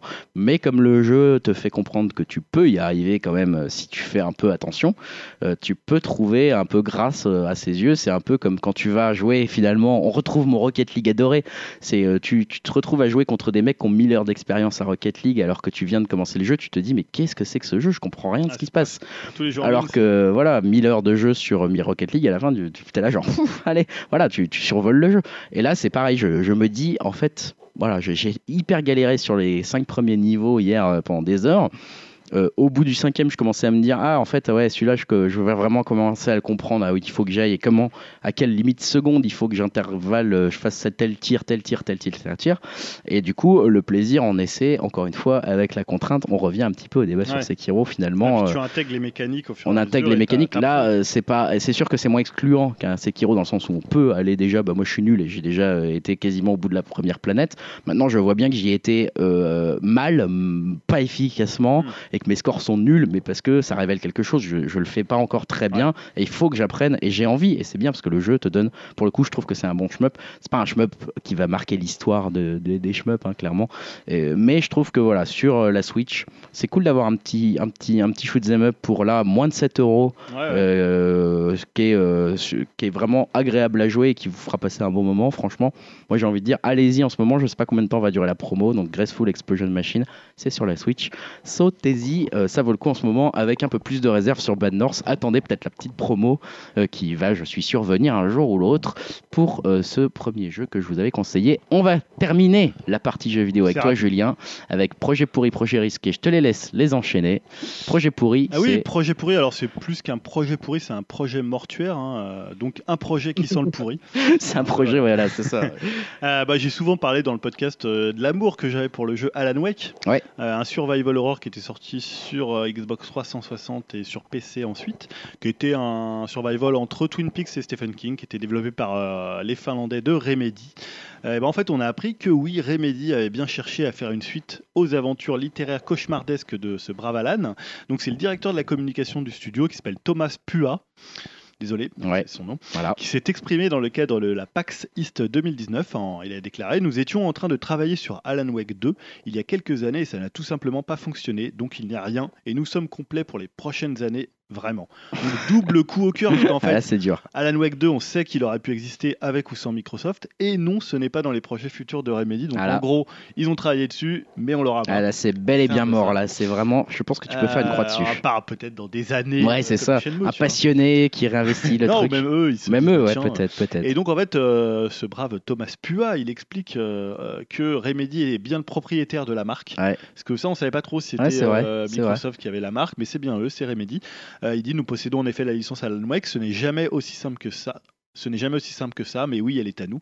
Euh, mais en fait, que les équipes, bah, ils travaillent sur quatre autres projets en même temps, dont Control, dont on a déjà parlé ici, Ouais. et un autre jeu qui s'appelle Crossfire, et deux autres projets qui n'incluent pas Alan Wake 2, euh, pour lequel Thomas Pua a dit qu'il souhaiterait un partenaire, euh, un partenaire commercial très impliqué, puisque selon lui, un tel projet demanderait du temps, de l'argent et des ressources. Ouais, donc là, euh, non seulement c'est mort, mais en plus, il dit pour que ça revienne, il va falloir y mettre de la thune, les gars. Donc, waouh. Sachant et que c'est pas un jeu qui a hyper bien non, marché. le message est assez clair. hein. Il va falloir que ça va, de... ça pourrait devenir une arlésienne un jour Ouais. pour toi en te disant peut-être que Sony va vouloir. sortir. Ouais, non, bah mais non. ça, ouais. Là, j'ai l'impression que c'est quand même très très mal part un parti. Kickstarter. Ouais, je vois pas trop. Et puis un qui marche. hein. J'ai une petite question sur euh, ces déclarations. Il avait précisé euh, euh, la direction qui allait prendre le jeu parce que le premier était plus, euh, on va dire, euh, typé horreur et le deuxième, enfin, il y avait eu, c'était pas un deuxième, mais un 1.5 qui était plus euh, orienté action, plus un spin-off. euh, Ouais, American Nightmare. fait, euh, ouais, American Nightmare, ouais, voilà. Ouais, non, il a pas précisé euh, si c'était. Je pense que c'était une suite. à- je sais pas si c'était une suite plus ou moins directe au premier.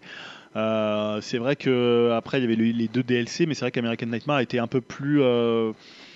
Euh, euh, action avec un ouais. pistolet à clous, tu défonçais les ombres et tout. euh. Ouais, ouais, c'était pas mal foutu, mais c'est vrai que c'était moins dans le l'idée de la peur. Ouais, dans que l'esprit, ouais. Ouais. Après, il a peut-être pas cas, voulu. les, les deux étaient très bons.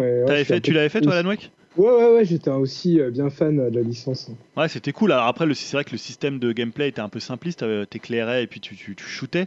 Mais en fait, le tout l'univers était tellement cool. Mais C'est écoute, clair. Dommage. Ouais, Dommage, gros Et fromage. la musique était tellement cool. Bah écoute, euh, c'est, j'ai vraiment l'impression qu'il va falloir attendre très très longtemps avant d'en réentendre parler pour Alan Wake 2. Dommage, Ouais. effectivement. Euh, terminons avec un Ouais. projet risqué. Oui, alors on a rapidement évoqué lors du dernier podcast l'arrivée de la VR sur Switch. Oui, Via le kit Nintendo Labo qui va sortir à la fin du mois le 25 avril. Et en c'est fait, pas le 12 avril? bah, Attends. Ah, c'est le 25 Ah, pardon. Je sais autant, pas, je me trompe autant peut-être. pour moi. Bon, bref, c'est en tout cas euh, courant avril. Voilà. 12 avril, ça serait vendredi? Ouais, ça serait cette semaine pour moi, ouais, qui sort. Je sais pas. Mais bon, bref, je te laisse poursuivre. Excuse-moi de t'avoir coupé. Euh, pas, pas de problème. hein. Et en fait, on a appris que deux jeux Switch, et pas des moindres, seront compatibles VR, puisque ça sera Zelda Breath of the Wild et Mario Odyssey. Donc, Ouais, côté euh. Mario, on aura trois mini-missions euh, développées spécialement pour la VR. Et côté Link, hein, on devrait pouvoir visiter l'intégralité de la map en VR, sans qu'on sache en fait si c'est juste du voyage ou bien si c'est le, le jeu complet. Euh, pour le coup, on n'a pas eu d'infos. Alors moi, je, l'ai mis en projet risqué parce que euh, évidemment, euh, Nintendo Labo en VR, on sait pas trop ce que ça va donner sur la Switch. Ouais. Euh, Est-ce que ça va être de la VR Alors, On sait que ça va être de la VR en 720p. Maintenant, tu vois, sur un Mario Odyssey, ça peut être intéressant. enfin, il faudra Les pas petits, les petits jeux qu'ils ont montrés étaient rigolos. Enfin, ça a l'air Ouais. d'être un peu rigolo, quoi. Après, effectivement, sur ça va. Zelda Breath of the Wild, qui est déjà quand même. bon, Ouais, ça déjà jeu, ça souffre. j'ai peur que tu, ça te laisse une impression d'un monde moins beau. Du coup, en plus, je sais même pas si j'ai tellement envie d'y retourner. Bah, maintenant, tu je vois, ça pas mal qu'ils le maintiennent. hein. Enfin, je veux dire que déjà, ils lui donnent des trucs. Ouais. Enfin, c'est quand même deux gros noms, quoi. Ouais, tu te dis, bah, déjà, si je l'achète. si au euh, début, ça m'intéressait pas tellement de voir Nintendo Labo. ouais. Là, je me dis, ah ouais, quand même. En plus, euh, on en parlé souvent ici d'Astrobot, Ah, c'est une ça. sorte de Mario en C'est un VR. peu ça, ouais, ça va être plus léger, j'ai l'impression. Enfin, plus. Oui. Pour le coup, Zelda, c'est presque ça. Pour... Enfin, vu qu'on va pouvoir suivre Ouais. apparemment tout le jeu Link Alors, euh, ouais, avec est-ce les que lunettes c'est VR. simplement un mode spectateur? Est-ce que c'est simplement un mode où tu joues en même temps? Ça va être compliqué parce qu'il va avoir les manettes à côté de la main, de la... parce qu'il tient pas le casque, il Ouais. faut le tenir à côté de ses yeux. Donc, euh, Ouais, je sais pas trop comment ça va se je sais pas, c'est bien le 12 avril hein, que ça sort effectivement. avril? Ouais, 12 avril, ouais, c'est ça. Enfin, c'est ce que je vois là sur un site euh, à nouveau qui confirme cette date. Donc, euh, je j'avais retenu ça aussi moi perso. Alors, c'est pour le kit labo euh, C'est pour le ça kit sera en labo, même ouais. temps pour euh, Bah, la le- mise à jour des jeux Les, les deux kits, hein, parce que mais déjà j'ai vu tout à l'heure. Attends, c'est pour la mise à jour de Mario Odyssey et de. Ah ça peut-être que c'est la date que tu as citée pour Je les deux. Peut-être je me suis trompé hein, pour le coup. J'ai cru, voir hier, je crois que j'ai joué à Mario Kart avant-hier ou hier avec ma fille, j'ai cru voir déjà aussi marqué euh, expérience kit, euh, expérience. Nintendo Bah, Labo dans Mario Kart. Ils en ont parlé dans Mario Kart? Euh, oui, enfin, je sais. Non, pour moi, il y avait une expérience labo, c'est-à-dire que tu avais le volant. Ah sais, le bah, ah bah alors je- je- Ouais, ça c'est peut-être ça, c'est peut-être ça, c'est Ça, peut-être ça. Alors c'est peut-être ça que j'ai vu parce que j'ai- je me suis dit mais merde, je suis en train d'avoir un scoop, il y a de la VR dans le... Non mais c'est bien sûr pas ça. Effectivement non, ouais, mais effectivement je vois que le, le kit labo entier euh, sort le le 12 12, avril, donc mais a priori peut-être les jeux ça sera mis à jour un peu plus tard. Euh, tu vas l'acheter toi?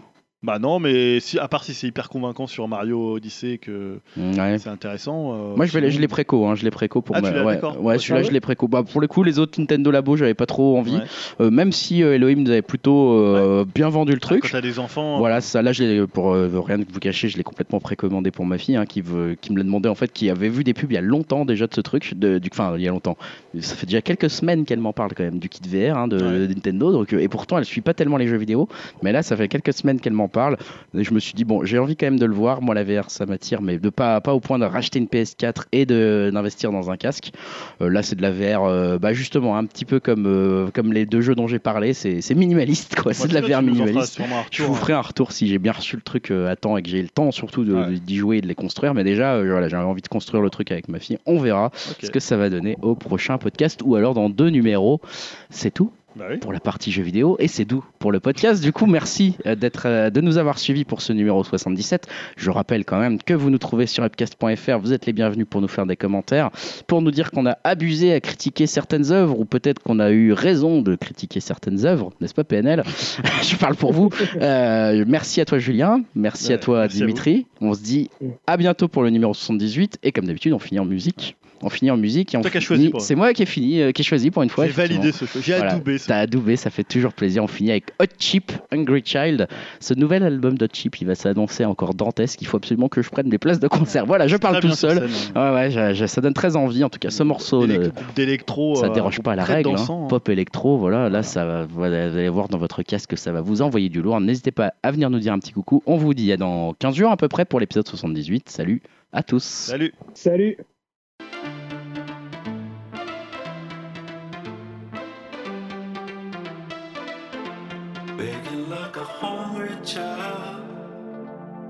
waiting like an angry ghost. Being for you.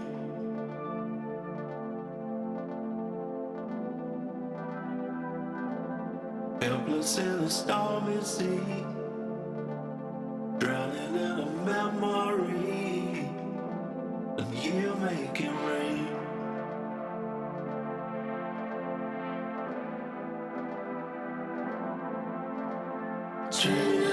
So bad, no, I never felt so wrong before. Wondering what she cannot